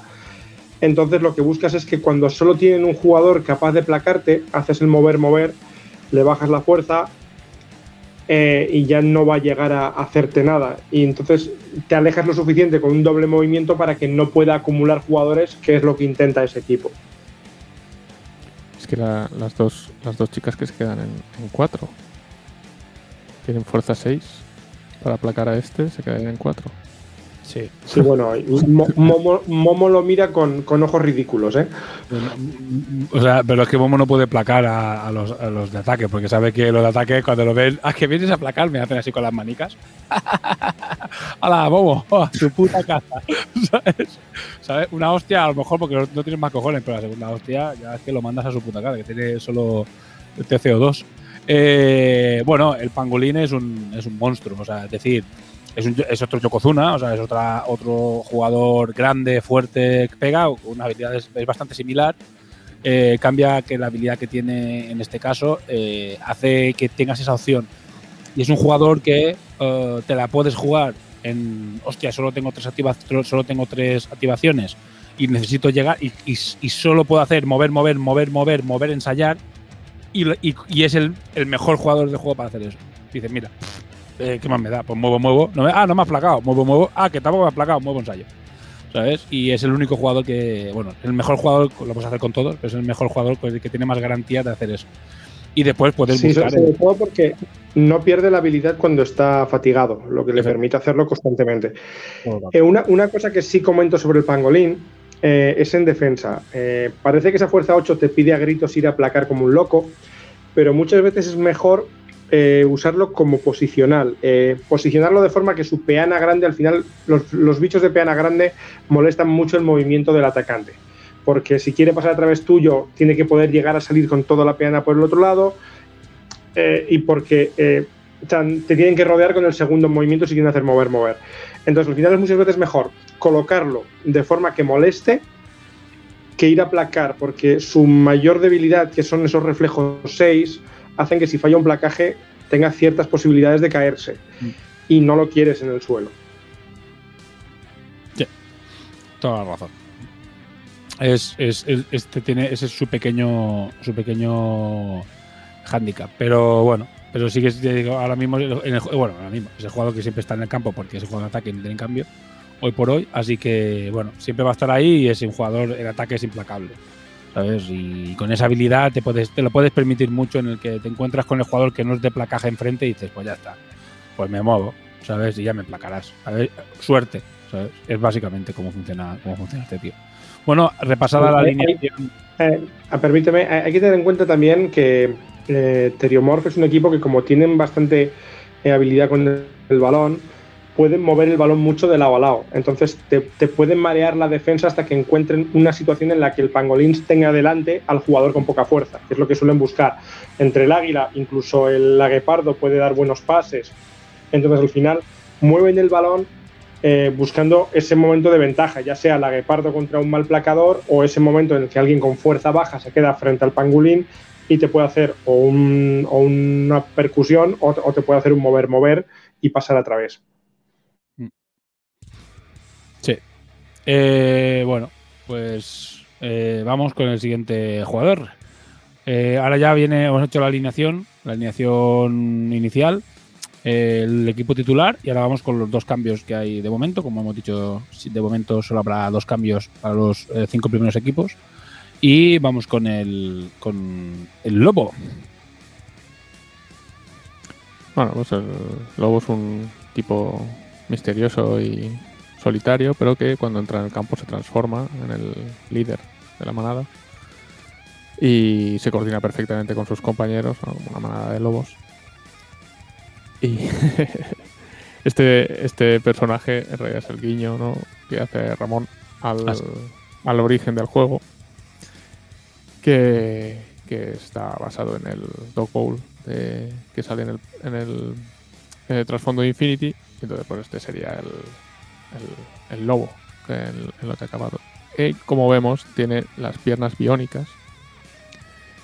eh, que, que las perdió en, una- en un misterioso accidente que la gente empieza a dudar si, si fue real o es, es simplemente marketing de, de los Teriomorphs para darle un poco de drama y, acentuar su, ese personaje solitario, pero que después en el campo se, se transforma.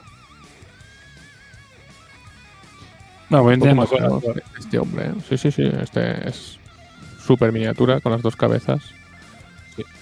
Hay que comprar dos cuerpos de lobo, chicos. Eso sí. Sí, lo que pasa es que la gente, por regla general, eh, suele ser, hostia, tiene casco, pues me ahorro pintar caras, porque la gente odia pintar caras. ¿Vale? Entonces, ya, yo que mucha gente dice, bueno, yo me he comprado los cuerpos porque por, por coleccionismo, pero no por pintarlos, porque sé que el de la cara a lo mejor no lo voy a pintar y tal, pero vamos. Eh, parece que es increíble lo que cambia, solo cambia la cabeza, ¿eh? Y lo que cambia la pose, la diferencia que hay entre una y otra, es que él cambia completamente. Esto lo hizo José, José Pedrosa me dijo que si le, cambia la, si cambiamos la dirección, cambia mucho la, la pose, ya que va a llevar dos cabezas, pues se le, se le cambia la va a quedar muy guay.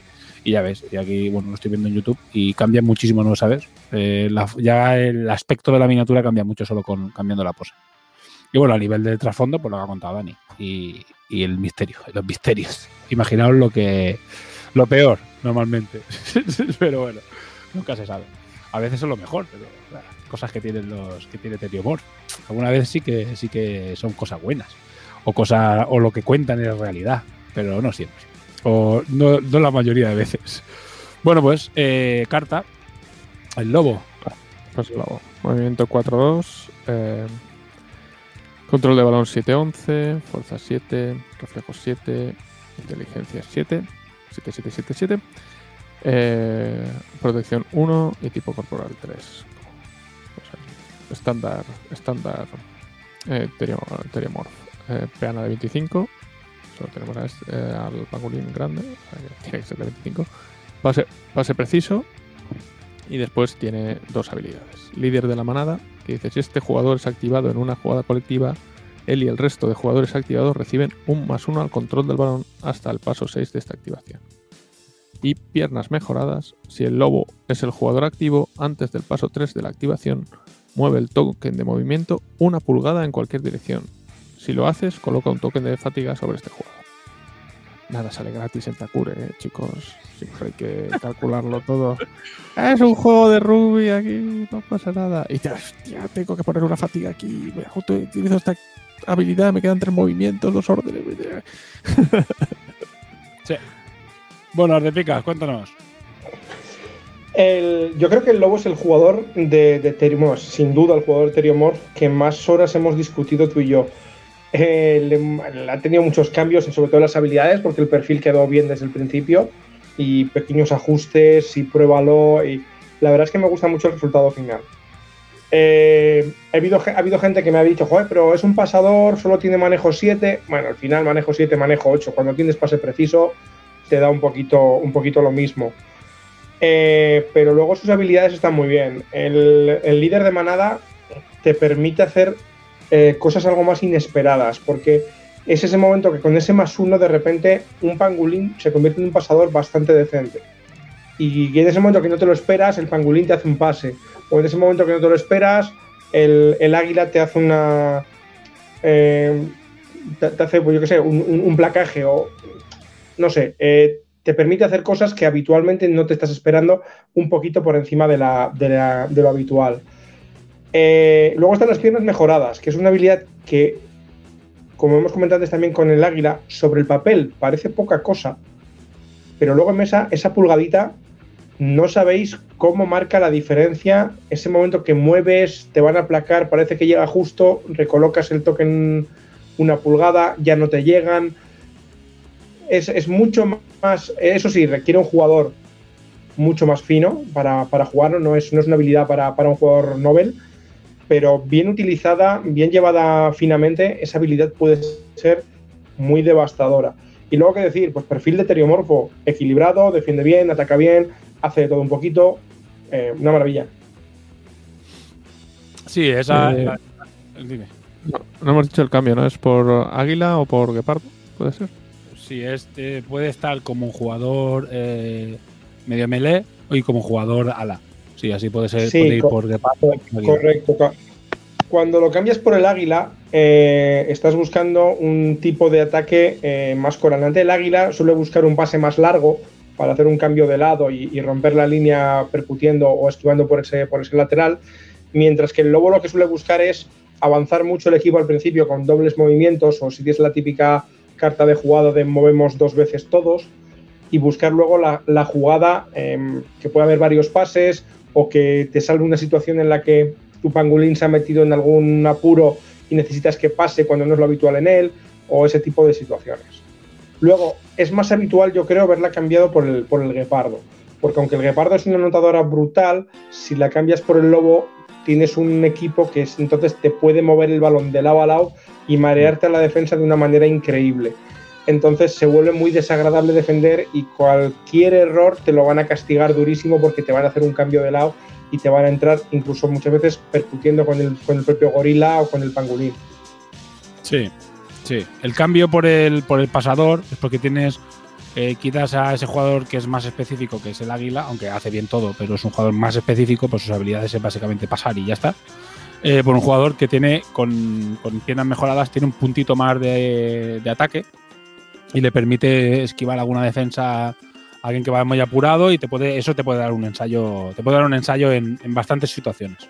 Esta es la regla que tanto discutimos, tanto discutimos Arde Picas y yo, porque yo consideraba que la pulgada ya era muy buena y al final, eh, bueno, cuando lo, probamos un poco más, eh, se vio que parece una mierda, porque dices, es una pulgada, eso no es nada. Pero cuando es que es muy común que los ataques sean muy apurados y que te llegue el defensor por una pulgada. Porque te estábamos comentando, eh, Teriomorph con el lobo, si has cambiado, por ejemplo, por la, por la Guepardo, es un equipo que mueve mucho el valor. Entonces, al final, estás llegando a todas las defensas muy apurado porque te estás teniendo que mover mucho lateralmente. Y claro, ya estás llegando muy apurado, esa pulgada ahí es devastadora. Sí, ya, está, ya te, rompe, la, te rompe la, defensa. Y en eso, pues es un jugador. No es eh, como a lo mejor el, ahora veremos en el bueno, en otros jugadores de cambio que son más equilibrados, o sea, este juego, este jugador, o sea, son menos equilibrados, están más hechos para que cambies más la forma del equipo y en este caso no cambia mucho la forma del equipo, lo cambias porque lo cambies, pero sirve para más cosas. Sabes, es aún más equilibrado que el águila y que en su posición y que la y que la guepardo, pero no es tan bueno haciendo su trabajo como el águila pasando ni como el, el guepardo corriendo, pero hace un poquito las dos cositas, un poquito. Sí, luego, luego lo que hablábamos de la habilidad está claro es posible que esa misma habilidad en otro equipo no fuera tan eficiente. Lo que pasa es que es una habilidad que justo en Teriomorph, que es el equipo que probablemente mejor mueve la defensa contraria, eh, es donde más daño puede hacer. Sí. Dani. Aunque como decías de picas para, jugadores noveles quizá no, le van a ver la gracia a esa pulgadita y a esa a esos dados extras, ya sea, pero para un veterano seguro que, que le encuentra el sitio. Los equipos, los equipos, o sea, los cambios están hechos, son, normalmente lo que hacen es cambiar, o sea, el equipo, eh, la alineación eh, inicial eh, o el equipo titular es, es el equipo más característico de cómo debe jugarse el equipo. Y lo que ofrecen los cambios es esa, esa, ese pequeño plus de quiero hacerlo un poco más específico hacia aquí o un poco más específico hacia aquí o darle un poco de cambio, hacer tal, y hace que es eso. Y yo creo que por regla general eh, los cambios, cuando empiezas a jugar, los suyos no tocarlos en ningún equipo. Sí, yo, yo a los jugadores novatos les suelo recomendar que jueguen con la alineación inicial porque los cambios te pueden aportar cosas muy buenas, pero suelen ser normalmente más complejos de utilizar. Tienes que hilar más fino, entonces lo suyo es esperar un poquito. Bueno, vamos con el último jugador, jugadora en este caso. La jabalí. Una de las ilustraciones con más carácter que le salió a Kazu. Es la jabalí, que es una jugadora con, con mucho carácter, con mucho que la lía siempre en el campo, la que empieza las tanganas, la que empieza el lío, la que empieza el follón súper graciosa, súper maja y tal, pero claro, no olvidemos que es- está jugando en el equipo de Teriomorph y por lo tanto es una gran jugadora de, de Takura. Y poco más sabemos, pero esta, esta es la, la ilustración sin casco.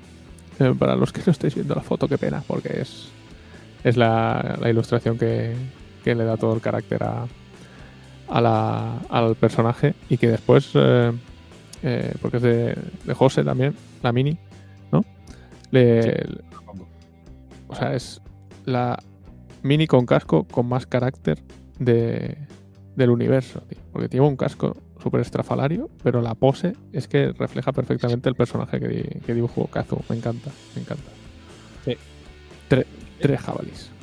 A- A, a mí, a mí me, me enamoró. Yo soy, o sea, mi Teriomorph es el equipo que menos me gustaba y eh, suelo acabar jugándolo muchas veces por la jabalí. Es una miniatura, me parece preciosa, eh, me parece interesante su trasfondo, la pose es brutal. Eh, yo creo que la jabalí para mí es, es mi jugador favorito con diferencia de Teriomorphos. Jabalí es, es, no sé, o sea, está guay, es, o sea, es especial, tiene el- ese carácter, es un personaje de Kazu. Es decir, nosotros teníamos muchas opciones como sexto jugador y le dije a Kazu, pon el que te dé la gana a ti, ¿sabes? Y, y él, y él cogió y hizo el jugador que le dio la gana. Y me dijo, quiero hacer una, una jabalí, ¿sabes? Y le dije, o sea, dije, tiene que ser mujer porque siempre tiramos de, de que haya tres y tres en todos los equipos. Y le dije, bueno, pues, pues perfecto. Y él ya cogió y hizo lo que le dio la gana. Es decir, trasfondo sí es mío, por pero suerte. a nivel de, de- de eso, y cuando vi los, el- lo que hizo, los diseños, ahí, de ahí eh, pues a- apareció el trasfondo. Al nivel de trasfondo, la es una jugadora que ha dejado, ha roto mucho los esquemas dentro de Teriomorph. A nivel interno, que eso no está escrito en, el- no- en la parte publicada, eh, es un jugador que ha roto mucho los esquemas. Es una jugadora que ha llegado y que de repente está haciendo que cambien muchas cosas dentro. eh, puede, podía parecer que para bien, que de repente, hostia, ese aire fresco a la, a la corporación, a la parte mediática del equipo le venía bien, ese aire fresco tal y cual, pero en realidad también la está liando a nivel interno y desequilibrando cosas que estaban bien y bueno, eh, también tiene sus problemas y sus cositas. Es un jugador eh, demasiado bueno mediáticamente y demasiado bueno a nivel de qué simpática es, qué, qué, qué tía más maja, qué tal, demasiado. ¿Sabes? Ya está ahí. Es que si, si se te cuela un yo jabalí, un jabalí en el jardín, tío, menuda, menuda telía, ¿eh? Yo, yo igual reconozco que el jabalí es un animal que siempre me ha hecho gracia y, y ya el hecho de que hicieran un jugador jabalí me llamaba, pero probablemente esta es la, la típica prueba de que a veces dejarle a un diseñador que haga algo por gusto propio da buenos resultados, porque la verdad es que Kazu eh, se la sacó con, esta, con este diseño y, y es una pasada. Yo tengo una curiosidad que, que siempre le he querido preguntar a Kazu y siempre se me olvida, y es si tuvo algo de inspiración en Kimetsu no Yaiba, en el, en el anime, porque la forma del casco de jabalí me recuerda a uno de los personajes de esa serie. Pues se lo, vas a tener- se lo tendrás que preguntar porque no tengo ni Sí. idea. No tengo ni idea. Lo que pasa es que me acuerdo que durante Kickstarter, lo que pasa es que creo que ya teníamos, ya estaba diseñada. Eh, hacíamos mucho la broma que, que cuál es, bueno, nos dejábamos que la gente hablara de que cuál era el quinto jugador, el sexto jugador, y dejábamos que, que la gente se flipara y bueno. y era guay, ¿no? También algunas ideas que salieron por allí, que bueno, algunas han us- usado, otras no, pero siempre dejamos que la gente se flipe mucho y a ver qué, qué es lo que piensa. Y salió que mucha gente coincidió, o sea, eh, adivinó que era una jabalí. O sea, adivinó que era, pues la chavaril, ah, la chavaril, la jabalí, la chavaril, la jabalí. Y yo no sé si es que si es que viene de ahí o de dónde es o No, o- la, la coña empezó, de hecho, eh, porque alguien dijo, va, pues que saquen un cerdo. Y no sé quién comentó, no, pero joder, un jabalí sí que molaría. Y empezamos todos con, el- con, el- con lo del jabalí, el jabalí, el chavarín colorado que tenían los, los galegos. Y, Eh. y aquello se nos fue de las manos un poquito en el, en el grupo. Bueno, pues por, mira por que- suer- por suerte, por suerte no acertó el del, el del hombre tiburón. ¿sabes?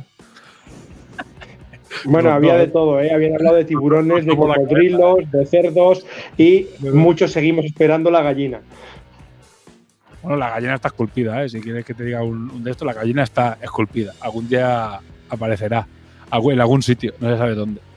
Pero la gallina está esculpida porque David cogió un día y la esculpió, ¿sabes? Porque le hizo gracia y está por ahí. Ya veremos qué hacemos con ella. ¿Sabes? Porque no está hecha para producción de unas paticas muy pequeñitas, está muy graciosa. Pero no, y tenía hasta en colores, esculpida y con colorecitos. Pero ya veremos qué hacemos con la, con la gallina. A lo mejor para de torneo, ya veremos, ya veremos. Eh, pero lo de la gallina es que la gente no lo va a entender, ¿sabes? Es una broma muy de primer Kickstarter. Eh, y a ver si, la, si perpetuamos la broma en el, en el, en el, en el universo y acaba en el trasfondo por alguna movida rara o, o simplemente se Yo- queda Yo, yo, yo tengo ganas de explicarlo en los foros internacionales, porque ya con el Tacli los franceses se alucinaron. Cuando vean la gallina, se tiran por un barranco. Soy tiran todos, tío. Que, a- yo Eh. digo. Dime, dime. Estamos varios jugadores que lo hemos comentado ya, que como vuelvas a abrir la opción de, de tocar el trasfondo en el, en el Kickstarter, estamos varios que vamos a entrar para meter la gallina, ¿eh? Lo- la- yo en eso, lo que el problema que tengo con eso en concreto es que no el próximo Kickstarter y no va a haber libros. O sea, no va a haber libro, no, porque el juego está hecho. Entonces, no sé cuándo haremos otro libro. O sea, otro libro de reglas cuando una, en una segunda edición. Pero claro, eso llegará cuando tenga que llegar. Y ahí no sé si lo haremos o no, porque claro, es que la gente se va a apuñalar. O sea, es que, ¿sabes? que la gente se va a mega apuñalar. Entonces, a lo mejor buscamos otra manera de que la gente pueda aportar eh, jugadores al trasfondo o historias al trasfondo sin tener que hacerlo en los libros, porque si solo en los libros, igual es una vez cada cinco años, ¿sabes? O cada dos o cada tres. Entonces, claro, es un, es un poco putada. O sea, y mola, y mola que la gente muerte. Ese pledge voló, voló rápido. Sí, duró 10 minutos. El play duró 10 minutos y porque alguien se cayó. Porque se acabó enseguida y a lo- alguien, alguien se arrepintió y quedó vacío y alguien ocupó ese que estaba vacío rápido y digo, en 10 minutos habían acabado. Pero bueno, bueno, vamos a hablar de la carta, que nos hemos saltado la carta. Eh, bueno, pues la jabalí. Movimiento 4-3. O sea, un poquito mejor el defensivo. Control de balón 6-12. eh, fuerza 7. Reflejos 7. Inteligencia 7. Protección 2, un poquito más. Tipo corporal 3. Peana de 25. Placador experto. Entonces tira dos dados para placar. Eh, carga. Eh, las habilidades, pues carga. Esta jugadora tiene un modificador de más 2 en las tiradas de percutir. Y esto es mío. Esta jugadora tiene un modificador de más 2 en la acción robar balón cuando está en manos de un jugador en el suelo. Ese texto está modificado porque es más 2 a la característica de, de fuerza y más 2 a la característica, pero bueno. O sea, que la gente que no sepa la Ah, sí. Bueno, Pero bueno. Porque los modificadores, lo- además que, bueno, los modificadores siempre son la característica porque lo ponen las reglas, pero creo que lo, que lo añadimos a propósito para aclararlo. Bueno, Bueno, una, es una jugadora que parece bastante simple, es muy directa, pero tiene también su, su intríngulis a la hora de usarla. Eh, no suelo recomendarla tampoco a jugadores novatos porque ese manejo de balón 6 cambia mucho la forma de atacar de, de los Theriomorphs que de repente se encuentran con una jugadora que ya no puede pasar tanto el balón, etcétera, etcétera. A cambio, lo que te aporta puede llegar a ser, nunca mejor dicho, brutal porque es una jugadora de movimiento 3 en defensa con placador experto, lo cual la hace una defensora realmente eficiente. Eh, normalmente lo que coge lo tumba. Y, y con movimiento 3 suele poder llegar si la mueves bien. El tema es el esto es mío. Esto es mío eh, la convierte en, una de las mejores jugadoras defensivas en el momento en el que, como acabamos de decir, si te coge te tumba. El problema es que si te tumba te quita el balón. eh, es lo que suele hacer. Ella llega, llega en carrera, te, te arrolla, te tumba, te tira, se salta encima, te quita el balón y se va con esa alegría que tiene ella. ¿Qué pasa? Que luego en ataque, pues tampoco es manca, porque parece que tiene manejo de balón 6, pero es que percute a 9. Y parece una tontería, pero tienes una jugadora de repente que en, en una banda recibe, te percute a 9, abre el hueco y, llega. Entonces, al final volvemos al lado de Teriomorphs, que es un jugadora muy versátil, pierdes un poquito el juego de pase, a cambio ganas mucha efectividad defensiva y otra, otra bestia en ataque, por ejemplo, contra, contra Dorikin, tienes otra jugadora que en ataque puede eh, dedicarse a hacer percutires que, que ablanden muchísimo la, la- la defensa y el juego de los Dorikin. A mí me parece una grandísima jugadora, yo la uso mucho, mucho, mucho. El, se me ha olvidado ahora otra vez decir, el cambio es por la jabalí, ¿no?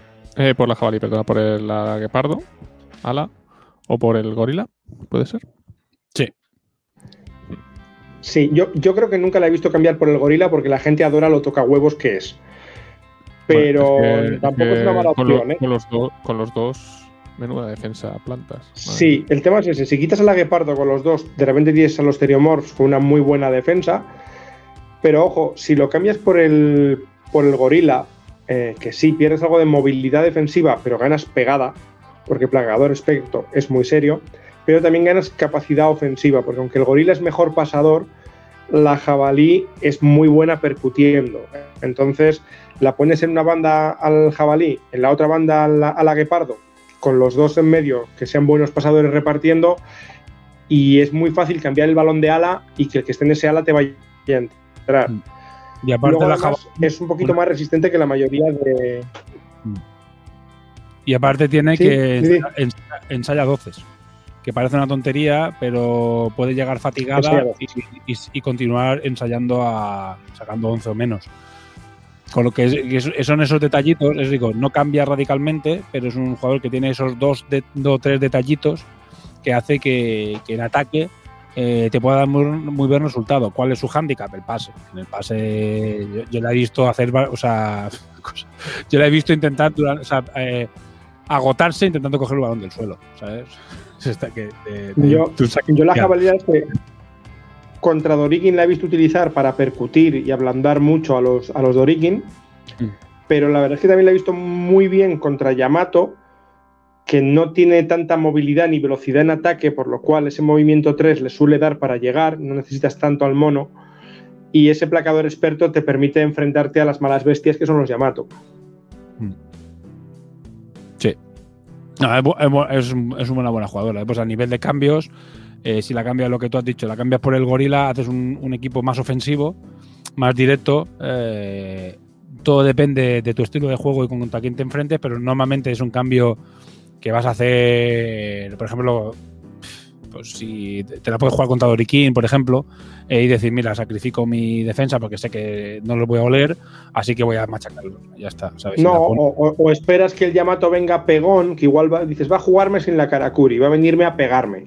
Bueno, pues entonces igual me sale más a cuenta la jabalí que el, que el gorila. que el gorila. Eso, eso son cosas que tienes que, que valorar. Pero el cambio, o sea, el cambio más natural, podríamos decir, es, el, es, el- es por cambiarla por la, por la Guepardo y tener un equipo mucho más defensivo y, jugar un poco más a la Marrategui. Lo que pasa es que se nota muchísimo no tener a la Guepardo. Es como cuando quitas a la Karakuri.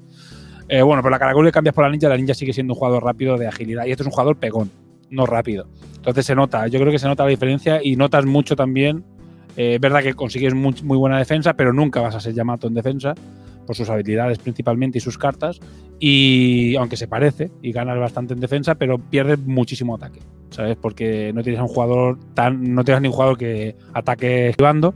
Recordemos cuando esquivas, mueves dos pulgadas adicionales y un jugador como la Guepardo con contrapié y moviendo o moviendo 10 en un- es un ataque mucho más eh, directo y poderoso. Pero eh, ganas mucho más en defensa. Y si tu problema es la defensa, a lo mejor es un equipo que te tienes que plantear. Sí, que luego en ataque de lo malo malo, pues percute a nueves. Sí. Y va contra defensas de equipos blanditos que quieras ablandar, pues mira, les vas a hacer caricias. Es una buena, es una, es una opción interesante a cambio. Una, opción interesante a cambio. Bueno, todos al final, como solo hay dos, había todos opciones interesantes a cambios. Porque tampoco hay un montón de, hay un montón de cambios.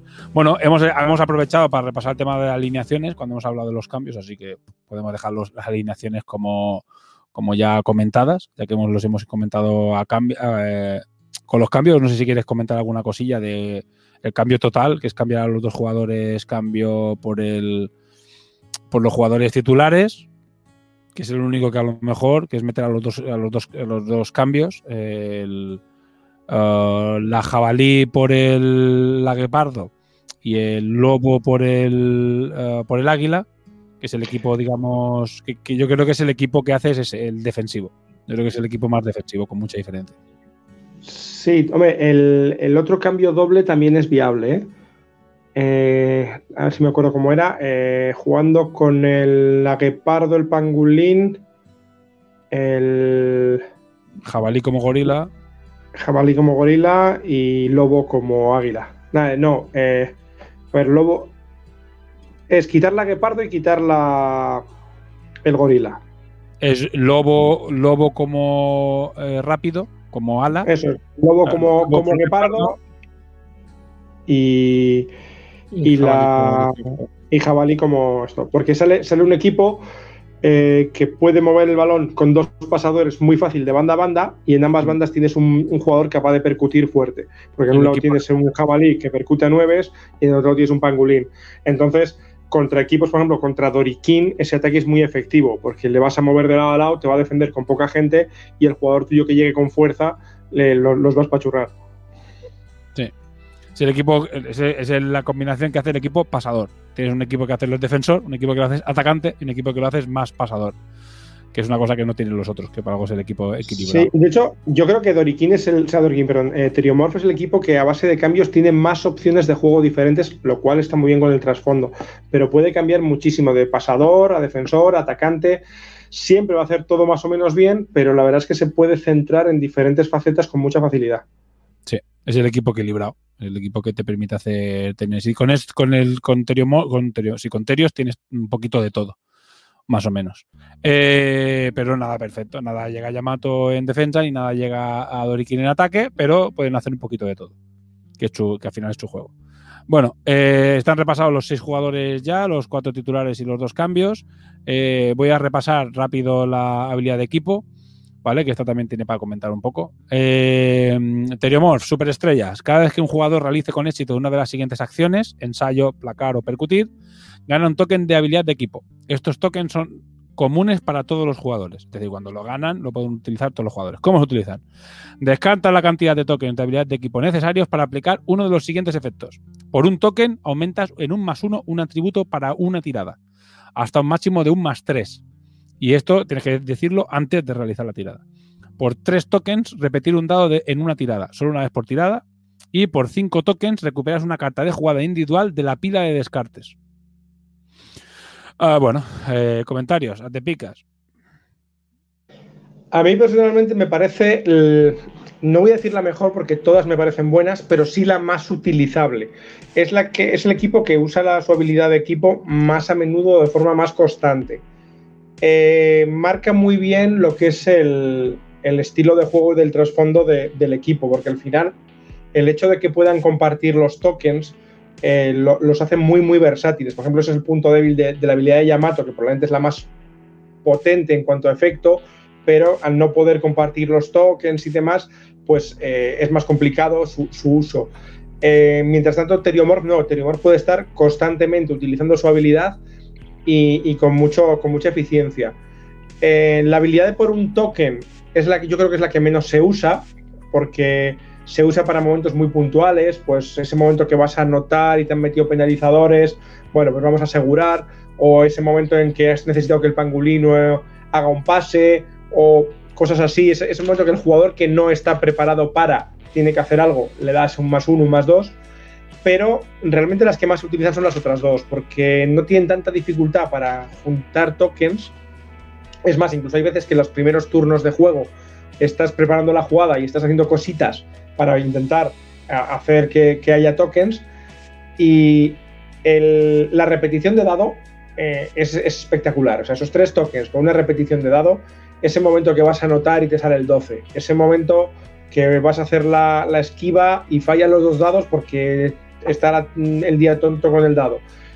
Te salva, te- básicamente lo que te da es consistencia. Eh, Teriomorph es el equipo más consistente, ya, ya en perfil, y esta habilidad les da una consistencia que no tienen ni de lejos ninguno de los otros equipos.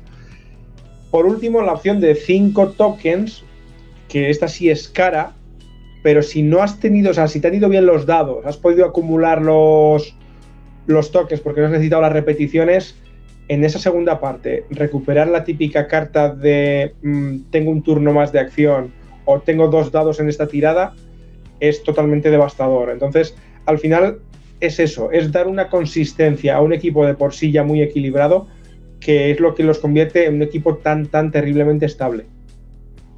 Sí, totalmente de acuerdo. O sea, eh, está hecho para que eh, minimicen los, eh, las liadas pardas de eh, la suerte de los dados, los minimiza un poquito. Porque también depender de ir superando tiradas y hacer un ensayo y placar y percutir para poder ir recuperando tokens, pero por regla general siempre lo vas a hacer. O sea, si no, te, te, te han pegado una paliza que es igual a los tokens que tengas. Pero a base de ir jugando lo vas, lo vas consiguiendo.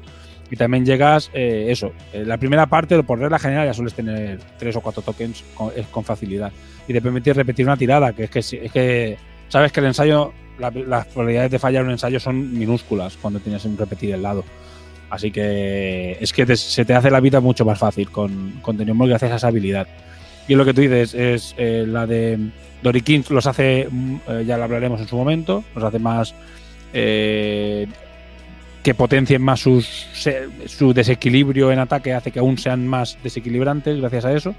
Eh, y Yamato es, la- es muy, muy bestia, eh, pero es muy puntual. Entonces, eh, o depende de más circunstancias más eh, aleatorias. Entonces, no, no y esta es, se usa bastante más a menudo. Es, lo que tú dices. eh, siempre ves un partido de un par de, de un partido completo de, de Teriomorphs y en la segunda parte ya siempre tienen 3-4 tokens guardaditos para utilizar en, los en el último momento, el último intento de ensayo, el último placaje, siempre está ahí, siempre esa tirada siempre, siempre está ahí preparada. Bueno, pues bueno, dicho las, las reglas, vamos a repasar las, las ocho cartas de equipo que hay y estará con esto. Ya está, habremos hecho todo Teriomorph. Vale, pues jugadas de individuales, Dani. Pase perfecto. Solo jugador medio melee. Úsala durante el paso 5 para realizar un pase antes de medir. Añade un dado a la tirada y un más 2 a la característica control de balón. El jugador ignora todos los modificadores negativos y la limitación de distancia del pase desde el suelo. Individual. Bueno, eh, te picas, no sé qué comentar esto. Bueno, es bastante clara, no, no hay mucho que explicar tampoco de esta carta. Eh, te, garantiza eh, ese pase clave, eh, básicamente con el más 2 a la, característica, ignorando penalizadores desde el suelo. pues mira, te han cazado esa jugada que no esperabas, el jugador con el balón en el suelo está, está rodeado, pues eh, tienes la, salvaguarda, otra vez, otra vez dando consistencia al equipo mm, pues me he metido en un pequeño tolladero y tengo la carta que me saca de él.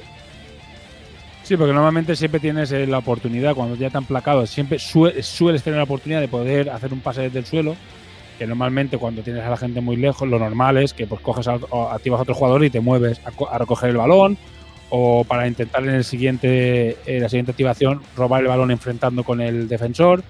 Pero eh, este caso te permite, no, no, activo al águila o al lobo, al que esté de pasador, y hago un pase a, a Cuenca, eh, vamos, eh, a, ma- a 10 perfectamente, desde el suelo. Sí, de, de- de hecho te puede cambiar la jugada de banda, porque realmente cuando un jugador cae, la gente va como, como moscas ahí a, a por él, A robar el y de repente te sacan esta carta, te sacan un pase largo a, a la, a la otra banda donde está igual la Guepardo esperando y ya te han roto. Sí. Pero no solo eso, sino que además el, el hecho de retirar todos los negativos para mí es lo que hace buena esta carta. Porque realmente cuando estás en el suelo siempre va a ir uno a quitarte el balón y dos a presionar por si quieres dar un pase o alguna cosa que tenga los penalizadores. Y Sí. con esta carta toda tu jugada defensiva se, se viene abajo. Entonces ya sabiendo que existe la carta te obliga también a no poder ir tan a saco contra un jugador caído. No puedes hacer leña de ese árbol caído porque, porque te la pueden sacar la carta y hacerte una avería. Si es el jugador medio melee, mm, yo creo que vas con uno para que, ¿sabes? Pues si las moscas, pero no te la puedes jugar nunca. O sea, si esta carta aún no ha salido, no te la puedes jugar. Bueno, pues venga, siguiente carta. Ese balón es mío. Solo jugador ala. Tras declarar un, ro- un robar balón. El jugador triplica su movimiento defensivo. O sea, que llega. Sí, es probablemente una de las cartas más circunstanciales que tienen los, los Theriomorphs, pero en la, en la situación adecuada, esta carta es una barbaridad. Eh, básicamente es para la Guepardo o, la que lo haya sustituido. Eh, y claro, esto te permite, en esa situación que has conseguido una buena defensa, que sabes que el otro jugador va a tener que soltar balón, sacas esto, haces ese triplicas tu movimiento y sabes que te vas a poner en posición de, robar el balón. Y ya le pones al ataque en, esa situación de decir, ¿realmente quiero dar este pase? ¿O realmente me tengo que jugar algo ya más... Es, es poner en un apuro muy gordo al, al, al ataque. Y luego, eh, lo de siempre, tú puedes declarar robar el balón, movimiento triple y luego que no haya un pase, pero tú ya has recolocado a tu jugador para, las- para seguir la defensa. El, el- uso espectacular de esta carta, o sea, está hecho también para robar, pero el robar es mm, desde el aire, porque el robar se recuerda que se puede robar de tres sitios, de un jugador en el suelo, del balón en el suelo y en el aire. En el aire lo que tú dices, te la, la usas si, si quieres recolocar al jugador. Pero donde realmente es pepino es cuando el, jugador falla el pase. Co- Cogió un falle, lo ha, lo o sea, hecho un pase, lo falla y el balón se cae al suelo. Y eso también es un robar el balón. Y ahí es como esté la Guepardo a 9 pulgadas, estamos hablando de 9 pulgadas, ya has visto el balón. ¿Sabes? O sea, porque va a hacer robo balón y la vas a tener allí cogiéndote el balón. Y si no lo coge, porque le gana la tirada, la vas a tener allí dándote por saco, plagándote o haciéndote otras cosas. Entonces sí, es circunstancial, pero eh, te puede salir en un momento y darte. O sea, tener un momento luminoso y flipa. eh, La defensa flipa. Ah, hay que recordar también que la Guepardo puede haber sido cambiada y que el jugador ala sea otro. Mm. Y claro, si puede ser doloroso tener una Guepardo ahí, no te quiero decir lo que puede ser tener un jabalí ahí. Sí, yo, estaba pensando, yo estaba pensando todo el rato en la jabalí. Digo, Sí, "Madre la, ja- la jabalí te sirve porque si, lo- si el balón está en el suelo y lo tiene en las manos el otro, que tiene un más dos también va a coger ese balón. ¿Sabes? O sea, y te hace rupa y coge y mueve nueve también y te coge. No, no, no. O, Esa, o- o que se reposicione, porque una jabalí reposicionada a 6 pulgadas es tener encima para el siguiente turno una jugadora que va a tirar dos dados en, en el siguiente placaje. Nueve, Sí, te va a nueve, coger ya, sí o sí. Y la jabalí son nueve. Como que, que No, también- 9 también, sí, que mueve 3 en defensa. Por eso Claro digo, que- cuando te posiciona 9 y tienes una jugadora que te va a tirar dos dados en, en el siguiente placaje en tu cara. en tu puta cara. Bueno, siguiente. Carga bola. Solo jugador delantero. Úsala antes de realizar una tirada de percutir. A ver qué pasa aquí. Añade un dado a la tirada y un más dos a la característica de fuerza. Esta tirada de percutir se, se realiza como una tirada de melee. Vale. Eh, bueno, dale, eh, te picas. Eh, esto es una salvajada, ¿vale? esto es cuando pones el, el pangolín en, en modo berserker y dices voy a entrar sí o sí. Eh, hay que tener cuidado de, de- esta carta porque un pangolín eh, entrando ya con fuerza 10 y tirando dos dados que los enfrenta contra todos tus dados, que no son placajes individuales, es que puedes ir con cuatro jugadores y que aún así el, el- el animalito pase. Y que te mandan los cuatro jugadores a la enfermería de la hostia. la carga bola es una aberración. O sea, es una barbaridad. Lo que pasa es.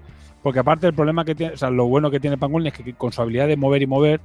Tú puedes hacer mover el otro te- y, y depende de lo que haga el otro. Dice, ah, porque me, me- me placas y tienes esta carta en la mano y me placas con tres tíos. Vamos, y se te cae la baba. Estás, estás salivando mientras sacas la carta de la mano y haces así. Se la pones encima de la mesa y el otro llora 10 minutos. Porque es lo que dice Artepicas. Estamos hablando de que le metes eh, con eh, tres dados a dieces y enfrentas contra todos. Está- los tres están muertos. Los que te. Lo da igual, los tres, los dos, los que sean, están cadáveres. O sea, están jodidísimos. O sea, Sí, a, a mí una, una jugada que me hicieron, además me la hicieron a mí jugando yo con Yamato y me dolió bastante, eh, fue que fu- fui yo todo feliz a aplacar a un pangolín que estaba, estaba cansadito. Y dije, bueno, no tiene dos dados, vamos tu fuerza 8 contra mi fuerza 8. Y había jugado ya la carta de tengo dos dados a una tirada, entonces yo decía, bueno, no tiene los dados a la tirada, claro, no, no me acordé que la carga bola le da el dado extra también, entonces de repente me encontré con que mi pobre Yokozuna, que iba todo feliz fuerza 8 contra fuerza 8, se encontró con un pangolín de fuerza 10, dos dados, que lo atropelló. Sí, sí, sí. Cuando se hace la bola, el puto pangolín se te daría parda el cabrón. Es muy bestia esa, sí, sí, es bastante bestia. Bueno, son, son bestias todas, pero bueno. Vale, siguiente. Salto. Solo jugador zaguero si su equipo está defendiendo. Úsala antes de. Antes. Uh, antes, Ah, de- bueno, esto está modificado, sí. antes del paso 2. Eh. Antes de declarar la acción del jugador, coloca un token de fatiga sobre el jugador. Antes o durante.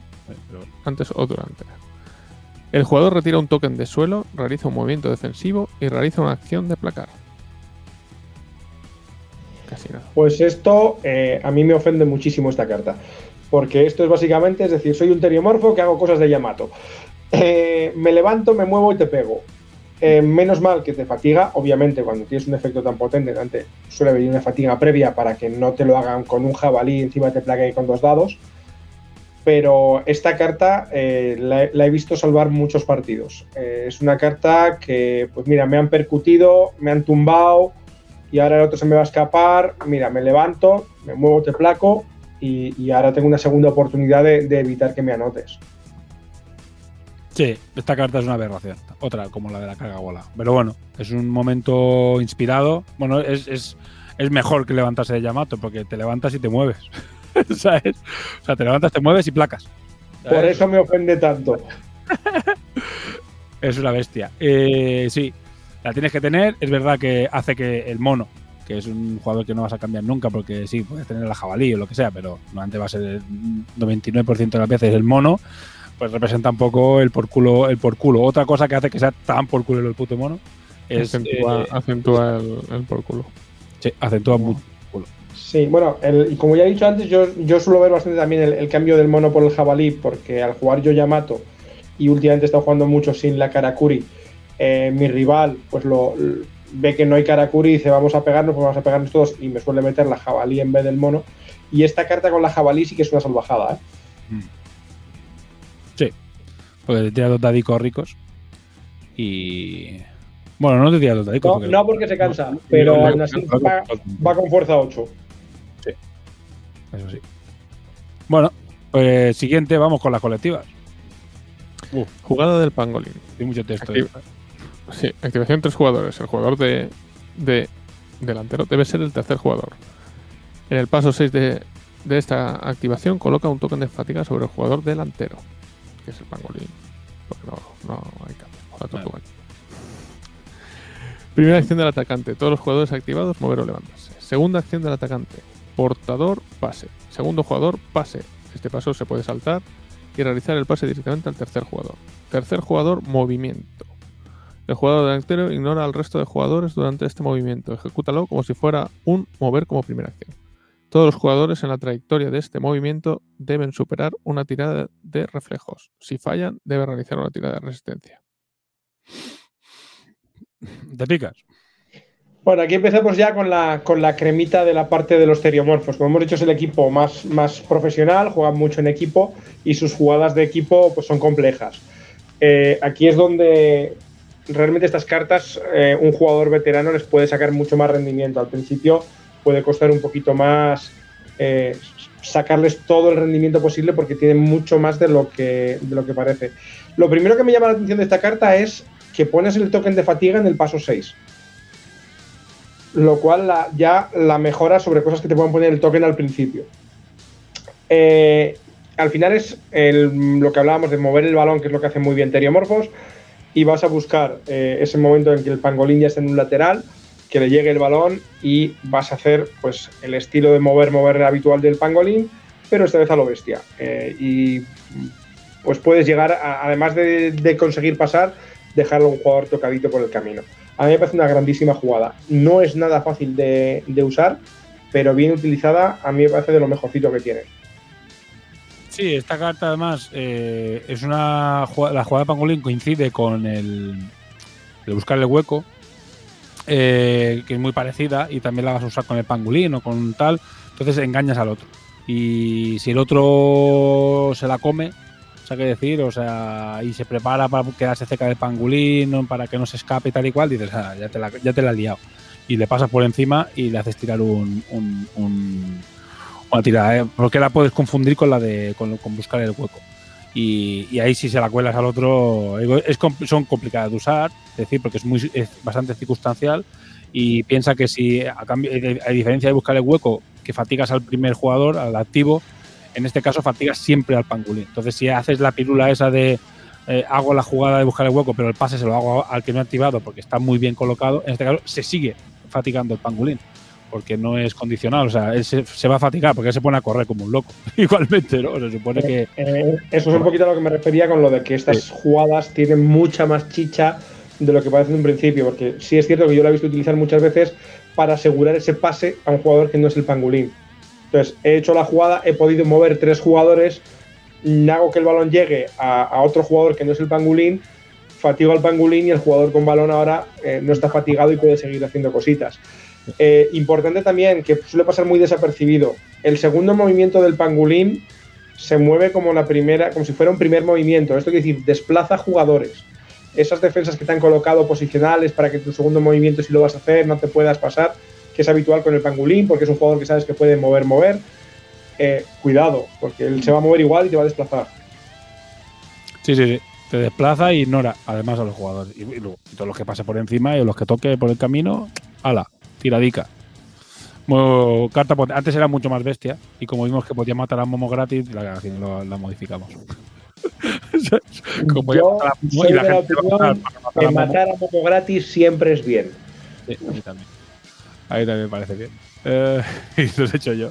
Eso me parece bien. Venga, reunión, sí. re- reunión de testeo. Oye, que está, con esta carta se puede matar a Momo gratis, ya te pica. Bien, bien, bien, está bien, está bien, está, Todo está está bien, bien, está bien. Que se joda Momo. Hasta que vino aquí y le dijo, pero con esta carta puedes matar a Momo. Y dijimos, bueno, vale, venga. Bueno, más que bien, bien, bien, veías unas de piques mirando hacia, hacia, hacia el techo como diciendo, ah, sí, no me había dado cuenta yo, ¿eh? Eso no, eso no es así, no es así. Hasta que vino algún Dorikiri quejándose en el grupo, pero esto es una barbaridad. ¿Sabes? Y otros, ya, pues que se joda Momo. bueno. Venga, Jugada va. de- del águila. Bueno, Activación po- po- voy, a, voy a hacer un matiz antes de que sigas, eh, porque mucha gente no, no sabrá dónde viene todo esto. eh, dentro de que el, el mono, o el gorila, es el personaje más odiado por, por cómo defiende, Momo es, digamos, el, el- el personaje meme que por ser el mejor atacante, ya lo veremos cuando hagamos el, el especial Dorikin, y tan blandito, pues eh, se le suele dar mucho amor y, y hay muchas bromas de él, como el sticker en la tripa del Yamato, sale el Yokozuna y, en fin, todo aquello que mate a Momo, pues es, es bienvenido. Pero es un monstruo, Momo. O sea, es con diferencia Guay. el jugador más rápido del. O sea, más, más difícil de placar del juego. Sí, porque no solo, es que no es solo rápido, es que es ágil, es que te esquiva, es que es, es odioso Da defenderle. mucho, da mucho asco. En manos de un veterano da mucho asco. Momo da mucho asco. Mucho asco. Lo que pasa es que lo placas dos veces y se va a la enfermería automáticamente. es decir, en, en manos de un veterano da mucho asco, pero, pero en manos del, del Yokozuna eh, da, da, da, pobre, da, da penica. Es un curasán. dale, dale. Bueno, la jugada del águila. Activación cuatro jugadores. El jugador portador debe ser el medio melee. En el paso 6 de esta activación coloca un token de fatiga sobre el jugador medio melee. Primera acción del atacante, todos los jugadores activados, mover o levantarse. Segunda acción del atacante, todos los jugadores activados, mover. El medio melee realiza un pase. A ver, eh, como casi todas las jugadas que estamos viendo de los Theriomorph, eh, siempre puedes mover mucho todo el equipo. Entonces, eh, lo de siempre, estás recolocando, eh, ya de entrada estás recolocando cuatro jugadores, lo cual ya es bueno. Eh, además de eso, te permite levantarte, mover todo el equipo. Y eh, la gracia es que el, medio melee, en este caso, el, águila normalmente, va a poder mover y pasar como segunda acción. O sea, va a hacer mover, mover, pasar. Entonces, hay que recordar que tú puedes cortar la, jugada en un punto dado. Entonces, eh, no sería raro ver mover, mover y ahora no suelto el balón porque te has movido esperando el pase. Eh, claro, es mover, mover, pasar. Entonces, es mucho movimiento con un pase después y es, es una jugada más, bastante complicadilla de, de defender bien porque, porque le abre muchas opciones al jugador Teriomor. Es una versión potente de la colocación en ataque. Eh, es una versión potente de la colocación en ataque que te permite hacer un pase además de recolocarte, encima hacer un pase. Y ganas bastante, para ganas, te ahorras una, una jugada. Con bastante probabilidad te, ahorres una jugada. O sea, totalmente un, un token de activación gracias a haber hecho esto antes. Bueno, ya está. Siguiente. Jugada del guepardo. Activación, dos jugadores. El jugador ala debe ser el segundo jugador. En el paso 6 de esta activación coloca un token de fatiga sobre el jugador ala. Primera acción del atacante. Todos los jugadores activados, en este caso dos, mover. Segunda acción del atacante, portador, pase. Segundo jugador realiza un movimiento con dos pulgadas adicionales. La jugada del, del guepardo, claramente. Eh, sí, esto es, eh, es la típica jugada eh, muy, muy similar, como casi todas las jugadas de, de Teriomorph, que son versiones mejoradas de las básicas. Hmm. Eh, básicamente esto lo que te permite es eh, con dos jugadores hacer un, hacer un agujero en la, en la defensa muy, muy gordo, porque eh, dos pulgadas adicionales a un jugador que de por sí puede mover cinco es, aberrante. Entonces, eh, básicamente lo que te va a ocurrir es que te van a mover eh, los dos jugadores, va a haber un pase. Claro, en ese movimiento de los dos jugadores vas a recolocar a la Guepardo como quieres. Y claro, la vas a recolocar ya moviendo 5 probablemente. Vas a hacerle el pase y te vas a hacer un movimiento de 7. Si la defensa no está perfectamente colocada, es muy factible que puedas entrar eh, sin necesidad de ni siquiera tener que esquivar. Sí. Versión potenciada de, o mejorada de, de, pase, de buscar el hueco. De pase profundo, perdón. Eh, ya está, poco más que decir. Y siguiente, jugador de la eh, jugada. La jugada del gorila. Activación dos jugadores. El jugador zaguero debe ser el segundo jugador. En el paso 6 de esta activación coloca un token de fatiga sobre el jugador zaguero. Primera acción del atacante. Todos los jugadores activados, mover. Segunda acción del atacante, portador, pase. Segundo jugador realiza un movimiento con una pulgada adicional e e ignorando a todos los jugadores. O sea, salta. El gorilica. Que ya lo hace, pero esto se pone porque puede no ser el, el gorila. O sea, Claro. El, el tema es que esto te lo puede hacer un, un jabalí y, de repente el jabalí se vuelve una cosa muy desagradable. El problema de esta carta sobre todo es que la puedes confundir con la anterior. Los dos son jugadas de dos jugadores y cuando te la colocan boca abajo en mesa no sabes cuál de las dos es. Entonces ya tienes que empezar a adivinar y eso es un problema porque estamos hablando de que en ambas jugadas hay movimiento extra y en ambas jugadas te pueden llegar a entrar eh, sin necesidad de tirar esquiva. Entonces yo te coloco el, el gorila en un lado, te coloco el guepardo en otro lado, el balón lo tiene el águila, ahora colócate a ver cómo defiendes y luego a ver si has adivinado cuál de mis jugadas es y si va a recibir el gorila o si va a recibir la guepardo. Eh, esto hace que la, defensa contra Teriomorph se vuelva ya bastante complicada eh, porque ya no solamente tienes que replegarte y defender, sino que además tienes que adivinar qué está haciendo. ¿Esto en qué, se, qué pasa al final? Que lo que tiene que hacer la defensa el 90% de las veces es recular. Y cuando reculas mucho, pues el Teriomorph gana espacio. Correcto. Es- eh, también es otro es otra versión mejorada de, de base profundo. Pero para jugar con el gorila. Todas las cartas de las todas las cartas tanto in- individuales como las colectivas de Teriomorph tienen los condicionantes de que por cojones siempre tiene que ser un jugador en concreto, que no pasa en el resto de, equipos. Eh, pero a cambio eh, son jugadas versiones más son versiones bastante potentes. Todas todas las todas las jugadas son muy bestias. ¿sabes? O un poco más bestias que, que- que- otras de, de otros equipos, que puede haber una más bestia, otra, pero en este caso eh, son bastante vastas todas, pero tienen un condicionante que hace que tienes que jugar muy bien o muy fino con los jugadores y planificar la jugada con muchísima antelación para que te Sí. a los jugadores donde a ti te interesa en cada momento. Un, un matiz que quiero hacer sobre esta carta, eh, porque me, me- me surgió con unos jugadores que me lo preguntaron, es donde pone ignorando a todos los jugadores, se refiere a efectos de movimiento. O sea, te mueves, digamos, Mm. eh, como se mueve el mono habitualmente, que ignora, o sea, que puede pasar por encima de otras figuras siempre y cuando no termine encima. O sea, no desplaza como un primer movimiento. Puedes pasar como si no estuviera la miniatura ahí nada más. Eh, entonces, dos cosas que, que hay que matizar siempre. No desplazas, no es un primer movimiento. Y sobre todo, que es la pregunta que me hicieron y casi me da un parraque de lo que estaban pensando, es no ignoras placajes. Ah. Bueno, eh, pero eh, el segundo movimiento no tiene placaje. ¿Sabes? Entonces, claro, ya no te, en, el, segundo momento no te pueden placar. O sea, tú lo que haces es los ignoras. porque Si ya te han placado, te han placado antes. Pero en el segundo momento ya no, ya no, te, no hay nuevos placajes. Pero claro, lo que tú dices, igual es, entendían que ignoraban todo el rato. Pero bueno, eso igual, si a alguien más lo- le pasa, pues habrá que hacer una FAC. Pero ya es como un poco rebuscado. Pero bueno, eh, como siempre intentamos redactar eh, la regla lo más eh, clara y concreta posible, a veces te pasa que, que, bueno, que puedes alguien interpretar, interpretar de una manera un poco, un poco rebuscada. Pero ahí, ahí ya no le pueden ya no le pueden placar. ¿no? Sí, pero Bueno, bueno, que podrías cerrarte, pero eh, como el tío ignora, pues te va a pasar. por Sí, que- pero aparte no lo puedes, es que no lo puedes placar tampoco nunca. eh, que, porque que no, no no- se no juega. tenía el balón. No tenía el balón. no tiene jugador activo. Por eso te digo, no.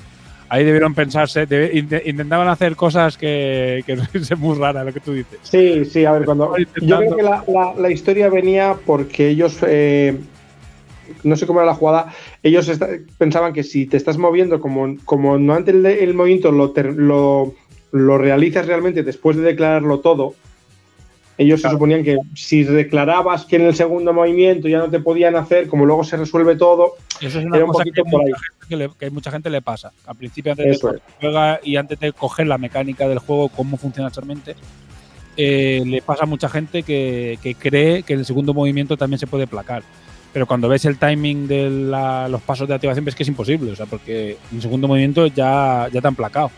Es decir, todos los jugadores no, no pasas por encima del segundo movimiento. Con lo cual no. eh, o sea, realmente no se puede. Lo que pasa es que, claro, cuando empiezas a, a maquinar, cuando empiezas a aprender a jugar y maquinas ya cosas, los que les gusta maquinar siempre ya dicen, no, espérate un segundo, voy a ver si puedo. Pero no, no, no en realidad no, no se puede hacer. Eh, ignorando a todos los jugadores, para siempre. a ver si cuela, a ver si cuela. Haciendo así a todo el mundo. Eh, pues ya está, repasado todo. Sí, esto ya listo, todas las jugadas, todos los jugadores, todos los, toda la estética, las cartas. eh, no hay nada más. Sí, sí que Dos diseña la cosa dos horitas, dos horitas de turra llevamos. Sí, yo- es que yo creo que vamos a hacer ni recomendaciones hoy, a no ser que tengáis algo muy concreto y si no, No, Yo yo, voy a hacer el, el, el overall, digamos, para, para cerrar ya todo el tema reglas del, del equipo. El equipo como, como, como equipo completo, de, ya de seis jugadores y con todas sus jugadas y tal, es probablemente el equipo más consistente y equilibrado de, de los que hay.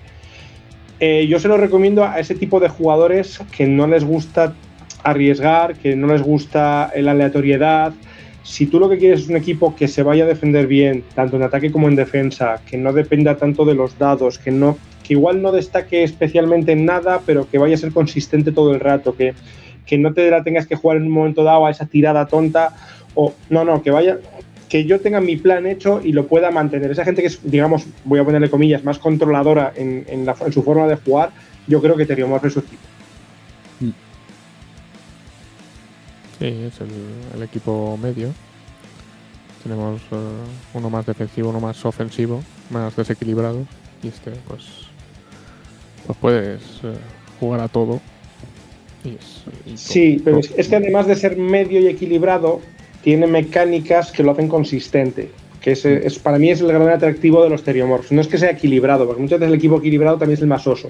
El tema de Teriomorphs que también es el equipo también es el equipo más consistente, es el que tiene la repetición de dado, que para mí es, es lo que le da esa consistencia brutal, es el que tiene las jugadas eh, más, más completas, digamos, más que pueden romper más una partida, siempre va a tener soluciones en mano, las, jugadas, las, las cartas de, de jugada individual también son las que pueden ser más decisivas en el momento clave, entonces yo creo que es el equipo al final más redondo de todos. En en este juego no hay equipos sosos. y lo sabrá. haremos uno sosísimo. ¡Aposta! Tenemos uno sosísimo. Uno Eh, muy Uno, so- uno- uno con cuatro pasadores. De, de guardia- de gua- de guardias imperiales o Sí. algo así. algo así. Eh, bueno, pues nada, pues ya está, pues lo vamos a dejar aquí, porque ¿para qué alargar, para qué alargarlo? Eh, ¿Tienes alguna recomendación tú, dices, Dani? Sí, hombre. Pues, pues espérate, pues te pongo la cuña. Cerramos esto aquí y hacemos la recomendación. Ya hay una recomendación de, otra cosa que no tiene que ver con Cyberpunk, pero bueno, como no lo hice. Yo, tampoco, yo tampoco. Ah, ¿no? ah, pues venga. No. Pues, pues a tope. Eh, espérate, ¿cuál era la cuña? Creo que era esta.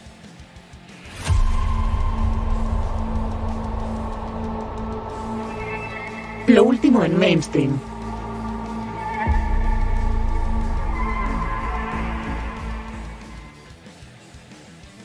Bueno, y como siempre, llevamos haciendo desde que empezó Radio Colon City, ahora lo hacemos también el de Hora Crítica, pero bueno, ahí ya entra más mundillo Wargames y juegos de mesa, otra cosa, entonces aquí ya es, eh, seguiremos haciendo lo más general y aparte, que bueno, tú coincides también, así que fíjate, tú coincides también.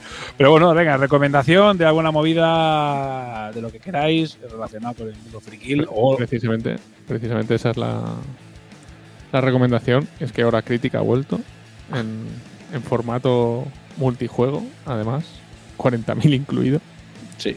a cargo de, de Chisco. No todo Y podía que- ser bueno. No todo podía ser. y, y mi recomendación es este, desde aquí que eh, la gente de. También hay un poquito de espacio para Takure, Infinity, Punka, de todo. Y bueno, pues para la gente que, que entra por aquí, pues que también se pase a escucharnos lo- las tonterías que decimos en, en Hora Crítica, que es el, el origen un poquito de, de todo esto también. El programa madre. El programa, el programa Mami, que se ha hecho, se ha hecho grande y se ha, ha mutado. Ha mutado mutado. ahora. Ha mutado Ah, metamorfoseado en un programa multijuegos. En los, eh, nos centramos en los cinco juegos que, que más se juegan en la comunidad de, de oyentes, podríamos decir, de Patreons, eh, que es Infinity Aristella, Punka 40.000 y, y Takure. Y que dentro de la sección de Takure también habrá sección de los otros movidas que estoy haciendo. Ya hablé de Yokai Quest y de, bueno, ya de lo que pueda ir surgiendo más adelante. Y además, eh, t- ya, que, ya que lo dices, que está bien que, que, que hagamos la recomendación aquí, eh, que también hablaremos de otras cosas de Kickstarter, de actualidad del mundillo, haremos entrevistas con gente de- del mundillo, eh, más centradas en hablar, pues yo qué sé, con el escultor, para hablar, no, no relación aquí, hablaremos con gente relacionada con Takure, y ahí hablaremos con gente relacionada con, con- con el mundo en general. Entonces, todos los que escucháis este programa no conocéis, no escucháis Hora Crítica porque era un programa exclusivo de Infinity, ahora ya es un programa más abierto, más genérico y en el que hablaremos de muchas más cosas. Y yo creo que también el contenido ahora es más transversal y un poco más, más, más variadito y va a estar guay. Vale, pues mi recomendación al Tepica, no sé si tienes algo preparado o. o- No, bueno, eh, yo iba a recomendar eh, una, una serie de animación que, que- que ha estado pegándolo fuerte últimamente, que es la de eh, eh, Invencible. la que iba a recomendar yo, así que te lo dejo, vale. Ah, pues mira, eh, me, me parece una, una serie eh, muy bien hecha, muy adulta, que, que pone un punto de vista al, al tema de los superhéroes muy interesante y, y muy recomendable. De hecho, eh, está ahora en Netflix también la, la serie esta de, de Jupiter's Legacy. Sí, sí. Que para mí es, es la versión eh, en acción real de, de Invencible, pero en cutre. O sea, es que está muy bien la serie, pero es que después de ver Invencible se me ha hecho poco. Eh, totalmente de acuerdo. Yo iba a recomendar también porque la acabé de ver ayer eh, y es una serie que la animación es eh, no es manga, o sea, es, es animación, cla- es animación clásica, eh, pero es muy estilo americano, como de Cartoon Network, no sé cómo decirlo, ¿sabes? No es una animación súper espectacular, pero hostia, tío, a mí me dejó. Yo, yo la empecé a ver porque todo el mundo la estaba disponiendo como, como muy arriba. Tío, tanta gente del mundo friki diciendo que es tan buena, te voy a ponerme el primer capítulo, dices, ¿qué ha pasado? Y al final del primer capítulo dices, ¡hostia puta! Y entonces es cuando ya ves el tono de la serie en general y bueno, pasan muchas cosas, pero es que es muy difícil decir, algo sin, sin desvelarla muchísimo. Así que si el a medio del primer capítulo os dice que no entiendo muy bien esto, esperad a verlo entero y a partir de después ya decidís, pero verlo entero, ¿sabes? Y ya está. Y bueno, y eso, muy adulta y muy, muy adulta y, y tiene giritos. Tiene bastantes giritos guapos. eh, la serie tiene muchos giritos chulos. Y bueno, pues ya, ahí lo veréis. Y ya está. Pues hasta aquí el programa. No sé, ya hemos, hemos- Bueno, yo es que no quiero alargarlo mucho más porque hemos hecho dos horas de monográfico. Así que yo creo que ya es suficiente porque de, de echar la primera solo hay 20 minutos. Así que todo ha sido monográfico puro y duro. Anteriomorfos en vena, directos, ¿sabes? Eh, pues nada, vamos a despedirnos. Eh, bueno, mandad un saludo, lo que queráis, del Dien. Pues un saludo a todos. Hasta el próximo programa de lo que sea. Las de picas. Nada, Momo y el gorila deben morir. Bueno, pues el próximo, el próximo eh, Radio Croncidio vamos a hacer el monográfico de Tori Kings, en el que repasaremos a los chavales locos de las, los locos de las carreras callejeras y ya habremos hecho los tres eh, monográficos de equipo, ya con todas sus cartas, las miniaturas, todo exactamente, y ya nos podemos dedicar a, a, bueno, otra vez a recuperar el Radio City normal, con la actualidad, entrevistas, comunidad, y ya esperemos que empezando a desvelar cosas mm, del próximo Kickstarter y ya de los próximos equipos. Así que, uh, al menos ir haciendo cosas sobre eso que es la idea, porque será dentro de dos meses y ya empezaremos a lo mejor un poco más con la campaña y ya esperemos que ya esté ya todo mucho más claro el tema de la fabricación y esté todo mucho más, más rodado. Así que bueno, eh, un saludo a todos, gracias por estar ahí, gracias por escucharnos la turra de, de Takure y bueno, nos vemos en el próximo programa, como dice Dani, de lo que sea.